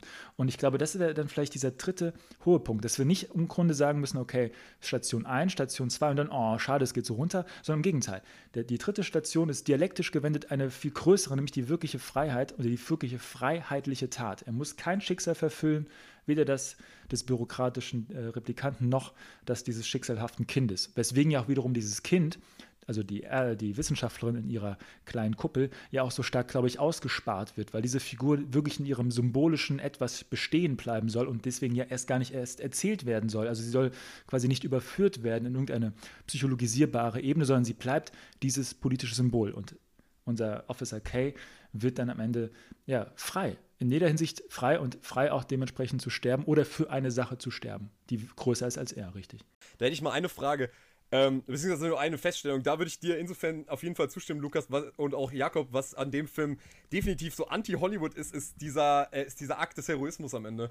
Also ich meine, wo sieht man denn wirklich in einem Hollywood-Film mal so eine, wie du es ja schon genannt hast, Lukas, so eine politische Entscheidung, so eine politische Handlung zu sagen, ich opfer mein eigenes, ähm, ich opfer mein eigenes Glück oder praktisch meine, mein, mein, mein eigen, wie du schon gesagt hast, so diese, mein eigenes Schicksal, was ich mir erwünsche. Ich löse mich von dem allen und sage, okay, ich opfer mich für das höhere Ziel ähm, ohne dass es auf eine Art und Weise irgendwie, irgendwie äh, ver, äh, aus, aus, einer, aus einer Unfreiheit oder aus irgendeiner Form von, äh, von irgendwelchen fast faschistoiden Gedankengut kommt, sondern wirklich so einer ganz persönlichen Entscheidung zu sagen, ich möchte ähm, mich dafür opfern. Da würde ich definitiv sagen, da ist es sehr Hollywood-untypisch, weil, mhm. ähm, ja, weil am Ende es ja oft immer darum geht, dass irgendwie jede Figur das private Glück finden muss und äh, dann Grillgartenparty mit der Familie. Ähm, Danke für die Fast and Furious-Referenz. Ja, ähm, ja, gerade wo der jetzt schon wieder im Kino ist, genau, also dass das immer auf sowas hinauslaufen muss und dass dieser Film sagt, okay, wir, äh, wir entledigen dieser Figur von allem und machen aus ihr halt dann wirklich nur noch diesen, äh, diesen Platzhalter, was, was in der Hinsicht definitiv äh, schon was Avantgardistisches fast schon hat. Vielleicht bist du auch selbst äh, längst ein Replikant, Patrick, dass du ja, äh, ja nicht gut ich, mitfühlen ich, ich glaub, kannst. Ich fühle, ich, ich glaube, ich fühle, ich glaube, ich fühle einfach nichts mehr. Das ist wahrscheinlich. ich habe wahrscheinlich zu viel Haneke geguckt die Woche. Das ist, das ist nie gut. Das ist nie gut. Ähm, ich, ich hätte vorhin, glaube ich, bei, bei Patrick, glaube ich, noch so, die, so die, die Frage rausgehört, so, die darauf abzielte, was an diesem Film so auch faszinierend ist über diese vermeintliche bösartige Theoretisierung hinaus. Und ähm, eine Sequenz, und das ist noch nicht mal nur eine Sequenz, sondern es ist ein Sound, was ich mit diesem Film so stark verbinde und was ich dann auch so aus einer leiblichen äh, Perspektive dann immer wieder also sich wirklich so eingegraben hat. Und zwar ganz zu Beginn des Films, wenn er diesen Replikanten aufsucht und es gibt diesen kurzen Kampf und dann steht der Replikant ihm gegenüber und er zielt die Waffe auf ihn und der Replikant spricht noch und sagt diese berühmten Sätze bezüglich des Wunders, du hast noch nie ein Wunder gesehen. Und dann zeigt die Kamera ja ihn in einem mehr oder weniger im Close-up. Und wir hören nur noch, wie der andere versucht, ihn nochmal zu attackieren und er druckt dann ab. Und wir sehen nicht, wie die Leiche fällt, aber die Leiche oder in dem Fall der Körper fällt extrem stark. Und dieser Sound von einem wahrscheinlich wirklich 120 Kilo schweren Leib, der auf den Körper knallt, also wirklich diese, die, die, etwas sehr existenzialistisches, weil da wirklich, da passiert etwas, da ist etwas da, das ist jetzt kein, kein digitaler Effekt. Dieser Sound alleine, dieser Sound und sein Blick in diesem Schuss, der uns gezeigt wird, ohne den Gegenschuss zu zeigen. Also wir haben seine Sicht und den Ton. Diese Verbindung, die hat sich bei mir sehr, sehr eingegraben. Nur mal so ähm, ein ästhetisches und ähm, leibliches Erfahren dieses Films so ein bisschen äh, zu skizzieren, weil das, glaube ich, vorhin so ein bisschen Patricks Frage war, glaube ich. Ja, ähm, aber nichts gegen Theori Theoris Theoretisierung. Die, das lasse ich mir nicht hier unterstellen, dass ich was gegen Theoretisierung habe. Ja, ich, ich will wissen, einfach ein bisschen. Mein, mein, Dozent hat immer gesagt, bei Diskussionen muss man Öl ins Feuer kippen, ja, damit es noch ein bisschen mehr Spaß macht. Ein bisschen edgy, ja. ja, ja, genau. Ja, gut, ich bin, wahrscheinlich, ich bin wahrscheinlich auch einfach schon zu innerlich vergletschert, um das alles noch, um das alles noch zu sehen. Also die einzige Figur, ähm, die einzige Figur, wo ich vielleicht sagen würde, also erstmal kaufe ich irgendwie äh, jedem Schauspieler das ab, was, äh, was er hier macht. Also an der Stelle werden wir jetzt äh, nicht mehr übereinstimmen können. Aber bezüglich äh, der Figuren würde ich vielleicht auch sagen, dass der Bösewicht vielleicht eher oberflächlich gehalten ist, was ich aber auch äh, wiederum eigentlich gut finde. Auch hier wäre so eine typische Hollywood-Dramaturgie ja so, dass der Bösewicht am Ende dann überkommen wird und äh, damit ist alles gut, etc. Natürlich wäre damit aber auch gar nichts gewonnen. Und ähm, insofern, also es wäre insofern nichts gewonnen, als dass natürlich äh, so ein Marktmonopolist, der halt eben oder jemand, der Fortschritt nur als Expansion versteht und dafür alle äh, gemüht ist, äh, jede Mittel dafür einzusetzen. Also so jemand kann ja immer ganz leicht ersetzt werden und ich finde es eigentlich ganz interessant, dass in dem Fall der Fokus vollkommen von ihm ver, äh, verschoben wird. Dass er zwar irgendwie sich einmal hier als äh, Göttlichkeit präsentieren kann, also hier wie so eine, wieder so eine religiöse Legitimation irgendwie wiederkommt, ähm, dass er dann aber auch, dass es dann aber auch nicht damit endet, dass er jetzt die Person ist, die am Ende getötet werden muss, sondern äh, dass wir eben diese Rebellion eher fokussieren. Das finde ich eigentlich äh, eine sehr schöne Variation nochmal, dass wir da eben nicht wieder in alte Hollywood-Paradigmen fallen. Sind euch weitere wichtige Symboliken oder Motive des Bösewichts aufgefallen? Ich, der stellt mich nämlich auch immer so ein kleines bisschen vor ein Fragezeichen. Klar, ich erkenne irgendwie den modernen Kolonialist in ihnen, also den Sklaventreiber, der anscheinend einen Gottkomplex zu haben scheint. Ja, und Silicon, Silicon, Silicon Valley-Ideologie. Ich wollte gerade den Satz noch zu Ende formulieren, dass er halt irgendwie mit, mit einem Art Gimmick ausgestattet ist, dass er selbst blind ist, allerdings äh, durch die Maschinen sehen kann. Ähm, aber ansonsten ist ja ähm, weiß ich nicht genau, ähm, was, äh, was man weiter aus ihm rauslesen kann. Deswegen mal diese Frage an die Runde, was ihr auch weiterhin in ihm seht. seht. Also mehr kann ich tatsächlich äh, auch nicht aus ihm rauslesen. Und ich würde auch du, sagen, du hast ja schon, du hast ja schon gefeuert. Ich, ich dachte, ich Patrick wollte was zum Silicon Valley sagen. Nee, ich, äh, ich, ja. ich, dachte, du würdest jetzt sofort aufspringen ja, und, und, und, und, und, zum nächsten fünf, und zu den nächsten fünf Minuten ansetzen. ich wusste, dass, es, dass die Retourkutsche zurückkommt. Äh, ich wollte eigentlich deinen Punkt vom Silicon Valley aufgreifen, weil ich glaube, der, ähm, diese Figur ist nicht nur dieser marktdominierende, imperialistische oder koloniale Herr, wie das jetzt äh, Aaron und Jakob richtig gesagt haben, sondern diese Figur räumt auch ein bisschen mit einem transhumanistischen Mythos auf. Denn genau. Transhumanisten, die sich ja auch gerne im Silicon Valley sozialisieren oder auch dort gerne ansässig sind und davon ausgehen, dass also die sind ja auch sehr angetan von Friedrich Nietzsche. Sie haben zwar ihn selbst wahrscheinlich nie oder nur kaum oder was auch immer gelesen, aber sie beziehen sich dabei auch immer gerne auf einen äh, Renaissance-Humanisten, nämlich den guten alten Giovanni Pico della Mirandola. Und der hat uns irgendwann mal gesagt, Liebe Menschen, ihr habt kein festes Wesen, ihr könnt größer und besser werden, ihr könnt die Stufenleiter hin zu Gott eigentlich auch nach oben krabbeln, also ihr könnt euch vervollkommnen, das ist eure Aufgabe und daraus ziehen ja die Transhumanisten diesen Anspruch, selbst evolutionär sich zu vervollkommen und das natürlich mit Technik. Und was sie ja immer wieder predigen, ist, dass sie in Wirklichkeit ja eigentlich nur Leid lindern und Krankheiten heilen wollen und da geht es ja gar nicht um Kapitalakkumulation und sonstige böse Dinge. Sie tun immer so wunderbar politisch neutral oder unideologisch und die Frage ist ja immer, was die Ideologie der Unideologischen ist. Und ich glaube, diese Bösewichtfigur räumt damit auf, denn sie zeigt, was die Transhumanisten eigentlich nämlich sind. Sie sind natürlich marktkonform oder marktgesteuert, in dem Fall hier ganz klassisch im kapitalistischen Sinne imperialistisch und wollen natürlich nicht einfach den Kosmos irgendwie erweitern, weil sie glauben, der Mensch sollte den ganzen Kosmos bevölkern, sondern sie wollen ihn natürlich sofort unter koloniale Herrschaft nehmen und ihn besiedeln. Und darum geht es. Und äh, da ist er als dieser transhumane Gott, deswegen war dieser Hinweis auf seine Blindheit und auf sein Gadget ja sehr gut. Ähm, da besteht gerade dieser Gotteskomplex, das hängt den Transhumanisten immer nach und er ist zugleich eben dieser Kapitalist. Und zwar nicht als ein Widerspruch. Der Kapitalist ist auch zugleich der Theologe und, das würde ich sagen, ist dann der Gag an der Sache, er ist auch zugleich der Souverän. Denn wenn wir an den guten alten Staatsrechtler Karl Schmidt zurückdenken, dann heißt es eben, alle prägnanten Begriffe der modernen Staatslehre sind säkularisierte theologische Begriffe. Der Staatsherr ist also sowieso ursprünglich irgendwann mal ein, ein Monarch gewesen, der sich jetzt säkularisiert hat. Und genau diese transhumane Bösewichtfigur führt das wieder zurück.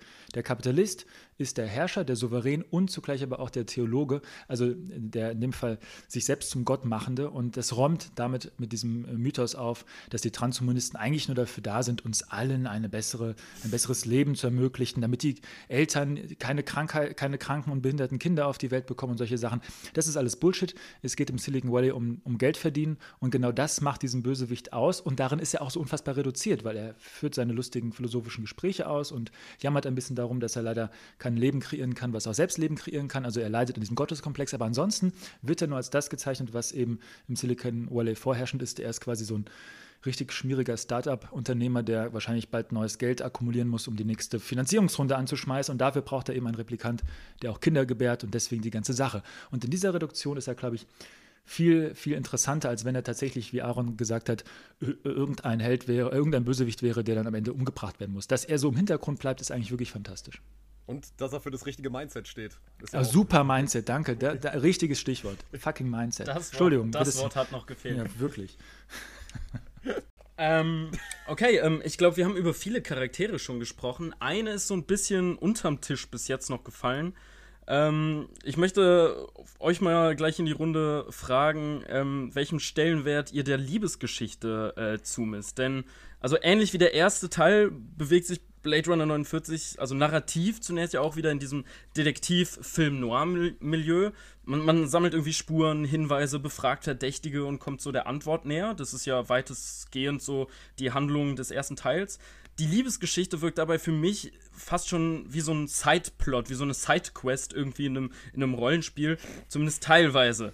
Ähm, sie wirkt so, ich, ich, ich mag sie sehr gerne und ich habe weiß, dass es auch einen hohen Stellenwert hat, aber es ist so ein bisschen so reingeworfen. Daher wollte ich einfach mal fragen, findet ihr, dass der Film in dem Sinne einen guten Drive hat? Hat es, ähm, ist es brüchig irgendwie in der Erzählung? Oder mögt ihr die Szenen mit Joy im Generellen? Ähm, also wie bewertet ihr diese Figur und wie sie so ein bisschen äh, reingeworfen zu sein scheint? Was sagt ihr dazu?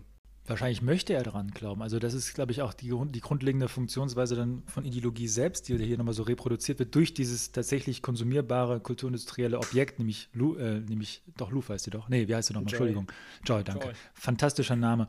Ähm, dass genau daran ja die Funktionsweise von Ideologie nämlich daran liegt, dass natürlich wissen wir, dass die Welt nicht nur so sein muss, wie sie ist, aber dass wir in unseren täglichen Handlungen, unseren täglichen Aktionen sie dann reproduzieren und sie dadurch überhaupt erst entstehen lassen und auch wahrhaftig halten lassen, das ist, glaube ich, dann der Interaktion auch dieser beiden äh, dann eigen. Und ich kann eigentlich nur noch ein bisschen was hinzufügen, weil ich das, was jetzt Jakob und Aaron gesagt haben, ähm, sehr zustimmen kann. Und ich finde dieser Höhepunkt, wenn also ein Replikant hat mit einer anderen Replikantin, die sich mit quasi der Holzklasse unter diesen Gesellschaftsschichten, nämlich der virtuellen ähm, Realität oder der Projektion dann vereint, also synchronisiert. Und dann haben die drei äh, miteinander äh, Sex. Und ich finde, man könnte jetzt natürlich mit, mit Her kommen und sagen, gab es das nicht da auch schon? Aber ich glaube, bei Her haben wir erstens noch die, die Dimension von Menschen und einer künstlichen Intelligenz, die körperlos bleibt. Und hier haben wir es mit einer Synchronität von Körper und in dem Fall der Virtualität zu tun. Und wir gucken im Grunde nur noch Nicht-Menschen bei etwas sehr Menschlichem bei zu und einer neuen Variante eines, eines Dreiers, wenn man so möchte. Und ähm, das fand ich äh, sehr faszinierend, weil es eben nicht nur eine, also tatsächlich eine Kopie von, von Her und dieser Liebessequenz ist, sondern nochmal ein Stück weiter geht und eigentlich jeden menschlichen Hintergrund uns dem entzieht, was ja bei Her noch der Fall ist. Und wir gucken uns das dennoch als sehr, sehr wahrhaftig und ich finde auch sehr, sehr nahegehend an. Und genau dann zu merken, und ich wiederhole jetzt eigentlich nur das, was Aaron gesagt hat, ähm, dass diese Figur natürlich dann doch nur programmiert ist und wir es ihr dennoch glauben und auch daran glauben wollen. Also wir müssen daran glauben, ansonsten zerbricht es. Äh, genau das ist der Aspekt, den ich da in dieser Beziehung so stark finde. Und auf den ersten Blick hatte das auch erst für mich so etwas hinzugefügtes, aber tatsächlich ist diese Figur in Gänze sehr intelligent, um eine weitere Dimension in dieses Drehbuch, in diesen Film einzuweben, sehr gut daran integriert. Von daher auch da ähm, finde ich es alles sehr, sehr stimmig. Standesgemäß muss ich natürlich. Los, Ketzer! Standesgemäß muss ich natürlich widersprechen. Ähm, nee, also ich, sagen wir es mal so, ich nehme das dem Film immer noch übel, dass er die Szene aus Hör einfach eins zu eins kopiert. Also, ähm, das, ich habe auch jetzt, wie viel habe ich jetzt gesehen? Bestimmt das sechste Mal oder so, dass ich den Film gesehen habe. Und es ist trotzdem immer wieder das Gleiche, dass ich mir denke, ey, das ist wirklich einfach eins zu eins aus Hör geklaut. Und ich habe generell nicht ein Problem damit, wenn Filme sich gegenseitig referieren, überhaupt nicht. Aber wenn du einen Film, der erst vier Jahre vorher erschienen ist, wirklich so dreist einfach eins zu eins übernimmst. Es ist doch nicht eins zu eins. Es, ist für mich eins zu eins, weil, Nein, weil das eine ist ein Körper und, und die Stimme, die davon beieinander getrennt sind. Das andere ist eine körperliche perform performative Synchronität. Das ist nicht das Gleiche. Ja, aber im, im Grunde genommen. Die, die Grundidee, ja, aber alles andere, das ist ja, ich würde sagen, das ist eine, eine, eine Evolution, das ist eine, ein Fortschritt, eine Veränderung. Nicht das, also der Ausgangspunkt, ja, gebe ich dir recht. Die Ausgangsidee ist gleich, aber es hat ja schon eine andere, eine, es nimmt ja eine andere äh, Dimension an. Ja, also ich sag's mal so, als theoretisches Konzept ist das wahrscheinlich richtig, richtig, ist das richtig geil, ja. Ähm, kann man jetzt noch fünf Stunden drüber reden, aber das Problem ist einfach, bei Her funktioniert das halt eben, weil diese beiden Charaktere, weil mir auch ihre Liebesgeschichte in irgendeiner Form was bedeutet. Bei den beiden, du merkst, eigentlich merkt man ja schon ab Sekunde eins, ich, ich stimme dir zu, Lukas, man möchte eigentlich glauben, dass Joy ihm nicht die ganze Zeit nur irgendwie halt äh, Honig ums Maul schmiert, aber wir werden ja uns gegen Ende, wenn wir, wird das ja Ganze desillusioniert, indem praktisch auch diese Figur eigentlich dann mehr oder weniger bedeutungslos ist in der Geschichte, dass man sagt, naja gut, sie war ja letzten Endes auch nur ähm, eine, eigentlich die Stimme von, äh, von er einfach nur hören wollte. Das Problem ist für mich, ich verstehe nicht, wie er erst diese Szene, wie erst diese Szene da, da, äh, da, dazu führt, dass er so ein bisschen desillusioniert wird, weil ich meine, er hat das Ding schließlich irgendwann mal gekauft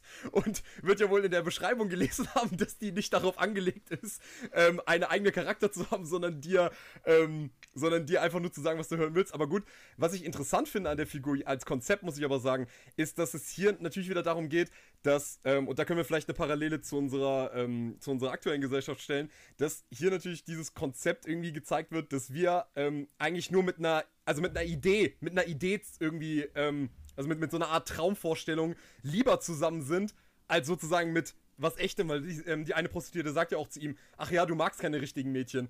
Und das fand ich eigentlich eine sehr schöne, sehr schöne Szene, weil ähm, einmal so, weil, weil es ja immer so eine Frage ist, okay, was, ähm, was, was kann praktisch die Realität äh, einhalten von dem, was wir uns, was wir uns als Traumvorstellung haben, wenn es um, um, um das Begehren von, ähm, von einer Person geht. Und da fand ich es ganz interessant, dass das auch so ein bisschen, weil viele haben sich ja über Sexismus aufgeregt in dies, äh, bei, dieser, äh, bei dieser Konstellation, sehe ich ehrlich gesagt nicht so. Ich finde es eher ziemlich entlarvend, dass, ähm, dass es sowas praktisch in dieser Zukunft immer noch gibt, dass ähm, sozusagen sich die einsamen Seelen sozusagen oder die einsamen Männer sich sozusagen so eine Frauenfigur nach Hause ähm, bestellen können auf eine gewisse Art und Weise, die halt rückständiger eigentlich gar nicht sein könnte. Totenstille. Ja, sehr gut. sehr gut, dass du auch was Schönes in dem Film siehst.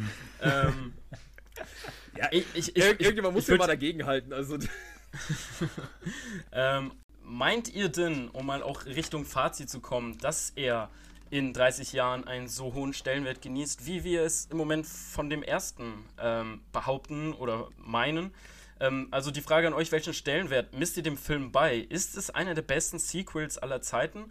Und vielleicht noch als dritte Frage dazu, könnt ihr euch vorstellen, dass das Blade Runner-Universum trotz des massiven Flops, der er ja leider war, es war irgendwie 180 Millionen hat er gekostet, er hat kaum was eingespielt, ähm, weiter ausgebaut wird? Meint ihr, es kommt in 30 Jahren oder was auch immer äh, Blade Runner 2079?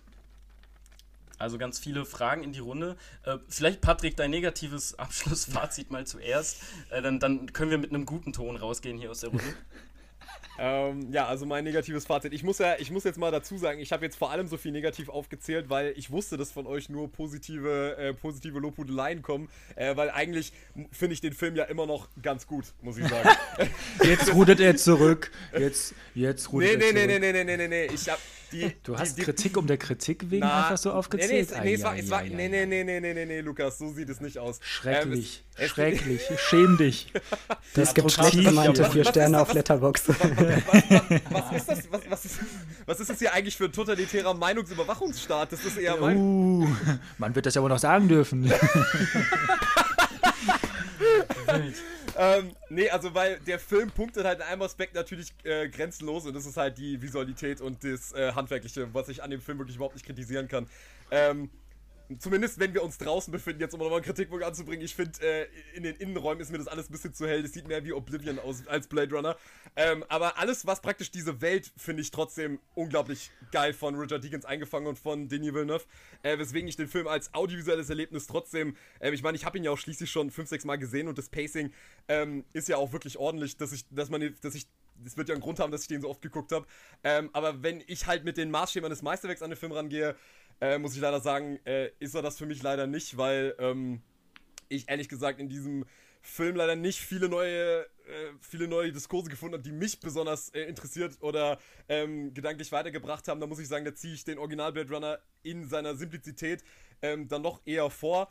Bestes Sequel aller Zeiten, naja, das erklärt sich jetzt mit meiner, äh, mit meinem Fazit, was ich bisher gezogen habe, natürlich von selbst. Also äh, in einer Welt, wo es Filme wie äh, der Parte 2, Terminator 2 und Aliens gibt, äh, ja, kann ich bei Blade Runner 2049 natürlich nicht vom besten Sequel aller Zeiten sprechen, aber ich bin mir ziemlich sicher, dass meine, ähm, ja, ich wollte eigentlich sagen, meine, meine, meine Partner in dieser Folge, aber ihr seid ja meine Kontrahenten gewesen, also meine Kontrahenten werden, äh, werden, werden jetzt natürlich äh, das, genau das Gegenteil sagen, bin ich mir ziemlich sicher. Ähm, aber auf jeden Fall ein guter Film und ich muss trotzdem sagen, schade, schade, dass er so abgeschmiert ist am Boxoffice, weil ganz ehrlich, dass, so ein, dass, der, dass der Film so einmal so ein Budget bekommen hat und deswegen glaube ich nicht, dass ein Sequel kommt in 30 Jahren, weil sie sich dann Blade Runner 2049 nochmal anschauen und denken, naja, da haben wir so viel Geld äh, auf die Stange gelegt und es hat überhaupt nichts mehr eingespielt.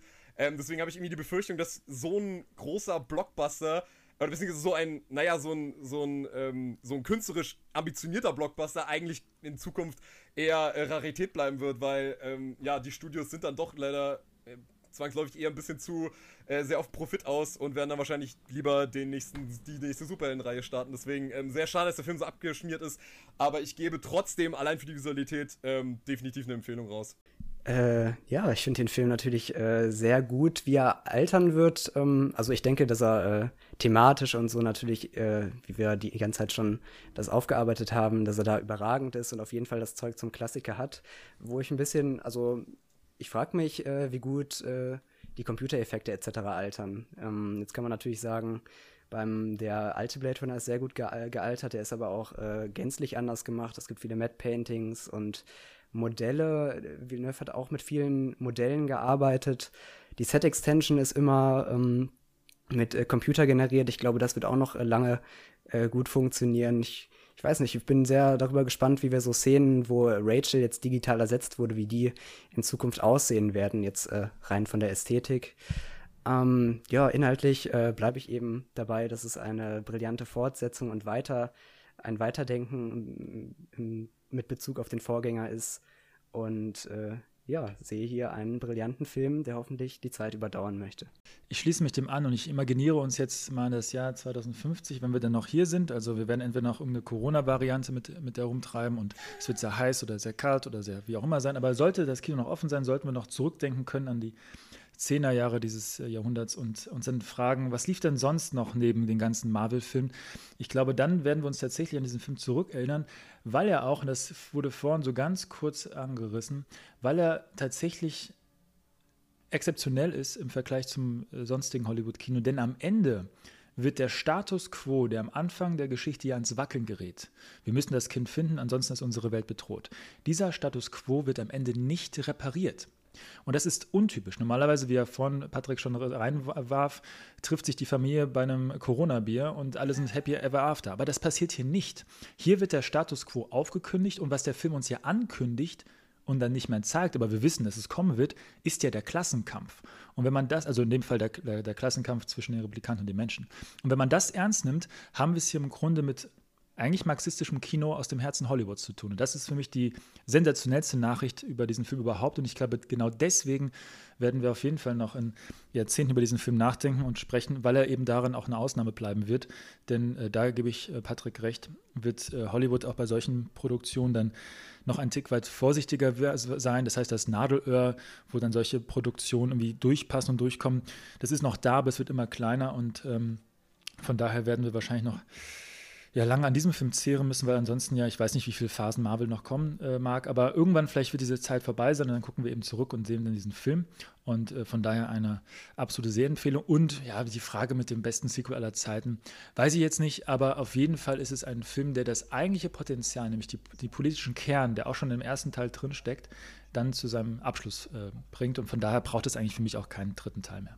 Ich hoffe auch, dass es äh, bei den zwei Teilen bleibt, eben weil es eigentlich ein sehr schönes Abschluss ist, ein sehr schöner Abschluss ist, dass eben am Ende äh, die Ruhe vor dem Sturm gezeigt wird, aber wir gar nicht jetzt unbedingt den Sturm ausformulieren. Wir wissen, die Revolution, der Grundstein ist gelegt und wir machen einfach den Punkt. Es bleibt den Zuschauern dann überlassen, wie sich denn jetzt diese Revolution entwickelt, was, was dort noch passieren wird und eben, dass wir keinen großen Held brauchen. Also ich könnte mir, ich könnte mir traurigerweise vorstellen, dass irgendwann Netflix sagt, auch gehen wir doch mal, mal irgendeinen äh, Filmemachenden oder vielleicht einem Animateur, also, äh, also irgendwelche äh, Serienmachenden oder so viel zu viel Geld und machen, was weiß ich, so eine Animatrix-Serie, nur halt im Blade Runner-Universum.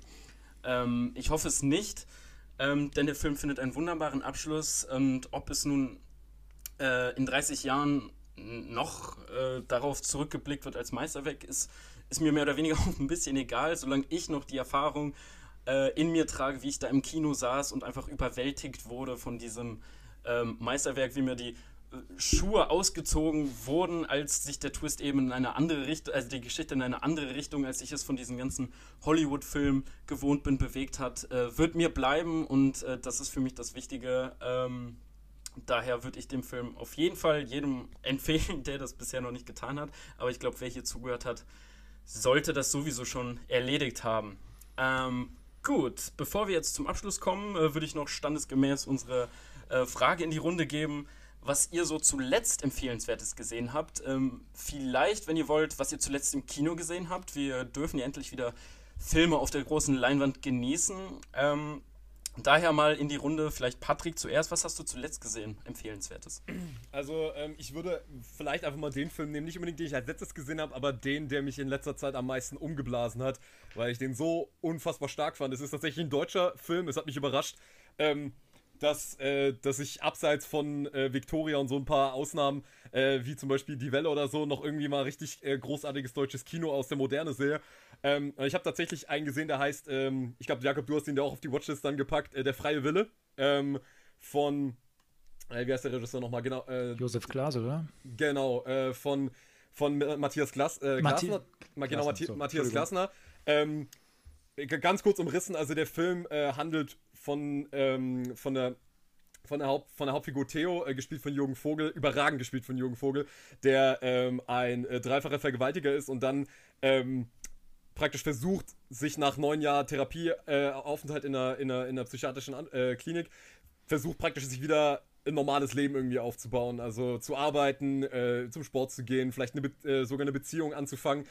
Und was an dem Film wirklich unglaublich ist, ist, was er sich erstmal traut, eine so heikle Thematik aus so einer kontroversen Position zu beleuchten, eben den Täter in den Mittelpunkt zu rücken und dem Ganzen eben nicht auf eine Weise beschönigen ging, äh, den Fehler zu machen, das Ganze zu beschönigen, sondern tatsächlich die Brutalität in wirklich unglaublich schwer zu ertragenden Vergewaltigungsszenen ähm, so, äh, also teilweise un unerträglich lange zu zeigen und wirklich diese Gewalt und diese, diese Gefahr, die von dieser Figur ausgeht, wirklich schonungslos auszustellen, aber gleichzeitig ihn halt eben auch dann in der Beziehung mit der Figur, ähm, mit der, mit der Figur Nettie, gespielt von äh, Sabine Timoteo, ihr, ihm auch so zärtliche Momente zu schenken und eben wirklich uns als Zuschauer total auf, äh, auf, auf also wirklich auf, die, auf diesen Drahtseilakt zu schicken, okay, wie positionieren wir uns zu dem Gezeigten und wie, ähm, wie, wie, können wir, wie können wir dem Ganzen hier Empathie abgewinnen oder sind wir abgestoßen? Also es ist wirklich immer so ein, so ein Dauerkonflikt, in dem man sich bei dem Film befindet. Also man ist dauerhaft gefordert und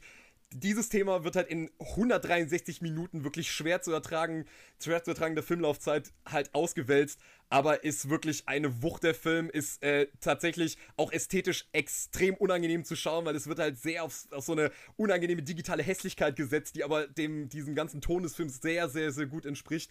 Und äh, wirklich ein wirklich unglaublich beeindruckender Film, wirklich ein Meisterwerk, wo ich aber auch sagen muss, ich weiß nicht, wann ich mich das nächste Mal an diesen Film rantraue, weil es war wirklich schon eine ziemliche Tortur, die man erstmal auch sacken lassen muss, aber wirklich ein wahnsinnig toller Film, der äh, mit einem unglaublich guten äh, jungen Vogel. Aaron, was hast du zuletzt gesehen? Empfehlenswertes? Ähm, Oder im Kino? Im Kino habe ich echt äh, überhaupt nichts gesehen. Äh, schon lange nicht mehr. Ähm, ich hatte eine Doku vor kurzem gesehen, die heißt ähm, Schwarze Adler, ist irgendwie eine Co-Produktion vom ZDF äh, mit Amazon, glaube ich. Da geht es um Rassismus im deutschen Fußball und das wird geschichtlich erstmal so ein bisschen aufgearbeitet. Und ähm, ja, und ähm, aber auch in das aktuelle Zeitalter halt überführt. Da sind halt ähm, Spieler wie Gerald Asamoah, Kakao, Patrick Ovomoyela oder so, wie man sie aus der deutschen Nationalmannschaft auch in den letzten Jahren äh, gekannt hat, die dann noch von ihren Erfahrungen berichten. Und das ist äh, tatsächlich noch mal trauriger als angenommen. Ich würde jetzt nicht sagen, dass es, äh, dass es eine Doku ist, die jetzt ähm, noch mal im, im Besonderen auf die Tränendrüse drücken würde, aber ähm, also was da gezeigt wird ansehen, es spricht schon für sich selbst und entsprechend ist äh, das eine extrem traurige Angelegenheit, sich das anzusehen möglicherweise sind auch Fußballfans eine ganz besondere äh, Bevölkerungsstichprobe, die da, ähm, ja, ja weiß jetzt auch nicht, wie ich das zu Ende führen möchte. Aber auf jeden Fall, ähm, ja, es ist eine gut gemachte Doku und äh, ja, ich kann sie nur empfehlen. Also ich muss erstmal äh, Patrick loben. Ich hatte ja schon äh, gedacht, da ist irgendwie alles verloren, aber er hat ja noch einen ganz guten Filmgeschmack mit Der freie Wille bewiesen. Da möchte ich nur zustimmen und beipflichten. Dieser Film, den muss man sich aussetzen. Von daher äh, volles Lob. Ähm, ich habe im Kino zuletzt, aber nicht äh, zu Ende geschaut, in einer Sneak einen äh, unsäglichen B-Thriller namens Infidel gesehen. Ich glaube, der startet heute offiziell in den Kinos und ich hoffe, er verschwindet morgen wieder aus den Kinos. Da spielt der Jesus-Darsteller von Mel Gibsons äh, Passion Christi, den Hauptdarsteller. Es geht Jim, um, Jim Caviezel. Äh, ich glaube schon. Ähm, ich habe das alles schon verdrängt. Ähm, ein, schrecklich, an, ein, schrecklicher Film. Es, es, war zu Beginn noch unterhaltsam, weil unfreiwillig komisch. Ihr kennt das ja, wenn solche B-Movies so besonders ernst sind und halt nur so B-Schauspieler haben, die es dann irgendwie nicht so ganz rüberbekommen. Aber ungefähr nach der Hälfte war es dann auch zu langweilig und da bin ich dann mit meinem äh, Kollegen aus dem Kino geflüchtet. Was ich aber im Kino gesehen hatte und was empfehlenswert ist und was seit letzter Woche, glaube ich, läuft, wenn es noch überhaupt irgendwo zu sehen ist. Nomadland. Ist ganz sicherlich nicht. Den, auch diesen Film äh, möchte ich dringend verwarnen vor solcher neoliberalen Ideologie. Nein, ich würde gerne den Film The Nest empfehlen von Sean Durkin mit Jude Law in der Hauptrolle. Ich habe ähm, die Dame, die Hauptdarstellerin, gerade vergessen, zu meiner Schande. Ein Familiendrama, welches in den 80er Jahren spielt. Ein Geschäftsmann äh, reist mit seiner Familie zurück nach England, um dort eine Existenz wieder aufzubauen. Und es ist in der Tat ein interessanter Film, weil er nicht nur ein Familiendrama ist, sondern auch so ein bisschen Zeitgeschichte des aufziehenden Neoliberalismus. Und äh, der Film hat mir sehr gut gefallen, weil er sehr ähm, im weitesten Sinne anachronistisch ist, denn er erzählt extrem langsam und vermeintlich ereignisarm und er bemüht sich um Nuance und um Auslassung. Also wir bekommen die Konflikte nicht auf die Nase gebunden. Es geht nicht um irgendwelche Backstory-Wounds, sondern es wird in der Aktion ge äh, gezeigt und in der Handlung wird sich äh, den Figuren angenähert. Und äh, das Interessante ist, dass dieses Familiendrama sich anfühlt wie ein Horrorfilm, aber er ist kein Horrorfilm. Aber er, er, er leiht sich gewisse ästhetische Mittel. Und das finde ich sehr spannend, wie dann also quasi das Familiendrama, der Horrorfilm und äh, der uns allen geliebte Neoliberalismus zusammenkommen aus dieser Zeitgeschichte. Und das machte für mich einen sehr empfehlenswerten Film. Und da die Kinos wieder offen haben, wäre das zumindest etwas, äh, also ein Familiendrama ohne Fast and Furious sich anschauen zu müssen. Das ist doch immer was, würde ich sagen. Ähm, mir geht es ähnlich wie euch. Äh, als ich zuletzt im Kino war, äh, habe ich nichts besonders Sehenswertes sehen dürfen. Ich habe mir A Quiet Place angeguckt und äh, fand den Film jetzt wirklich nicht besonders den dolle. Zweiten, also oder? Ja, hier äh, Teil 2 heißt, ah, ja, glaube ich, einfach nur Part 2. Also. Ähm, der, der macht das so ein bisschen wie äh, Aliens, nur in schlecht, also mehr von den Monstern zeigen und lauter und schneller. Und die Atmosphäre des ersten fand ich cool, hat mir gefallen und hat mir äh, Bock auf eigentlich mehr von der Welt gemacht. Doch im zweiten ist es dann einfach nur noch ein Actionfilm, mehr oder weniger.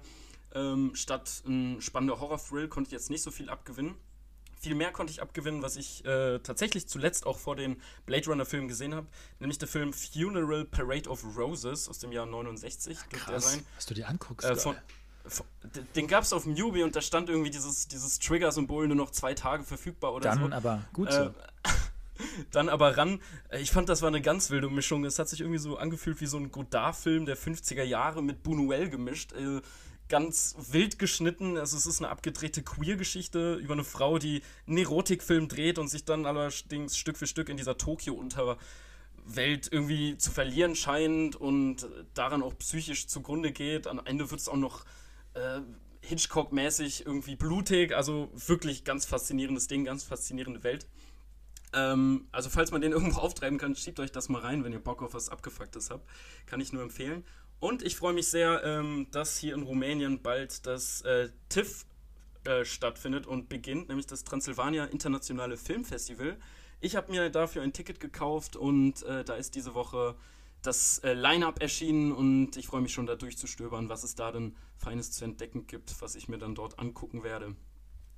Ähm, ja, so viel von mir. Es hat mir wahnsinnig viel Spaß gemacht, Blade Runner mal mit anderen Leuten zu besprechen, die ihn genauso sehr mögen und schätzen wie ich. Patrick, auch an dich natürlich vielen Dank, dass du so ein bisschen Advocatus Dioba äh, Di Diaboli gespielt hast. Äh, bringt ja ein bisschen Würze immer in so ein Gespräch rein. Ähm, also da ein äh, großes Dank an dieser Stelle und ansonsten würde ich sagen, Projekt Chaos ist raus. Ciao. Ciao. Tschüss. Tschüss.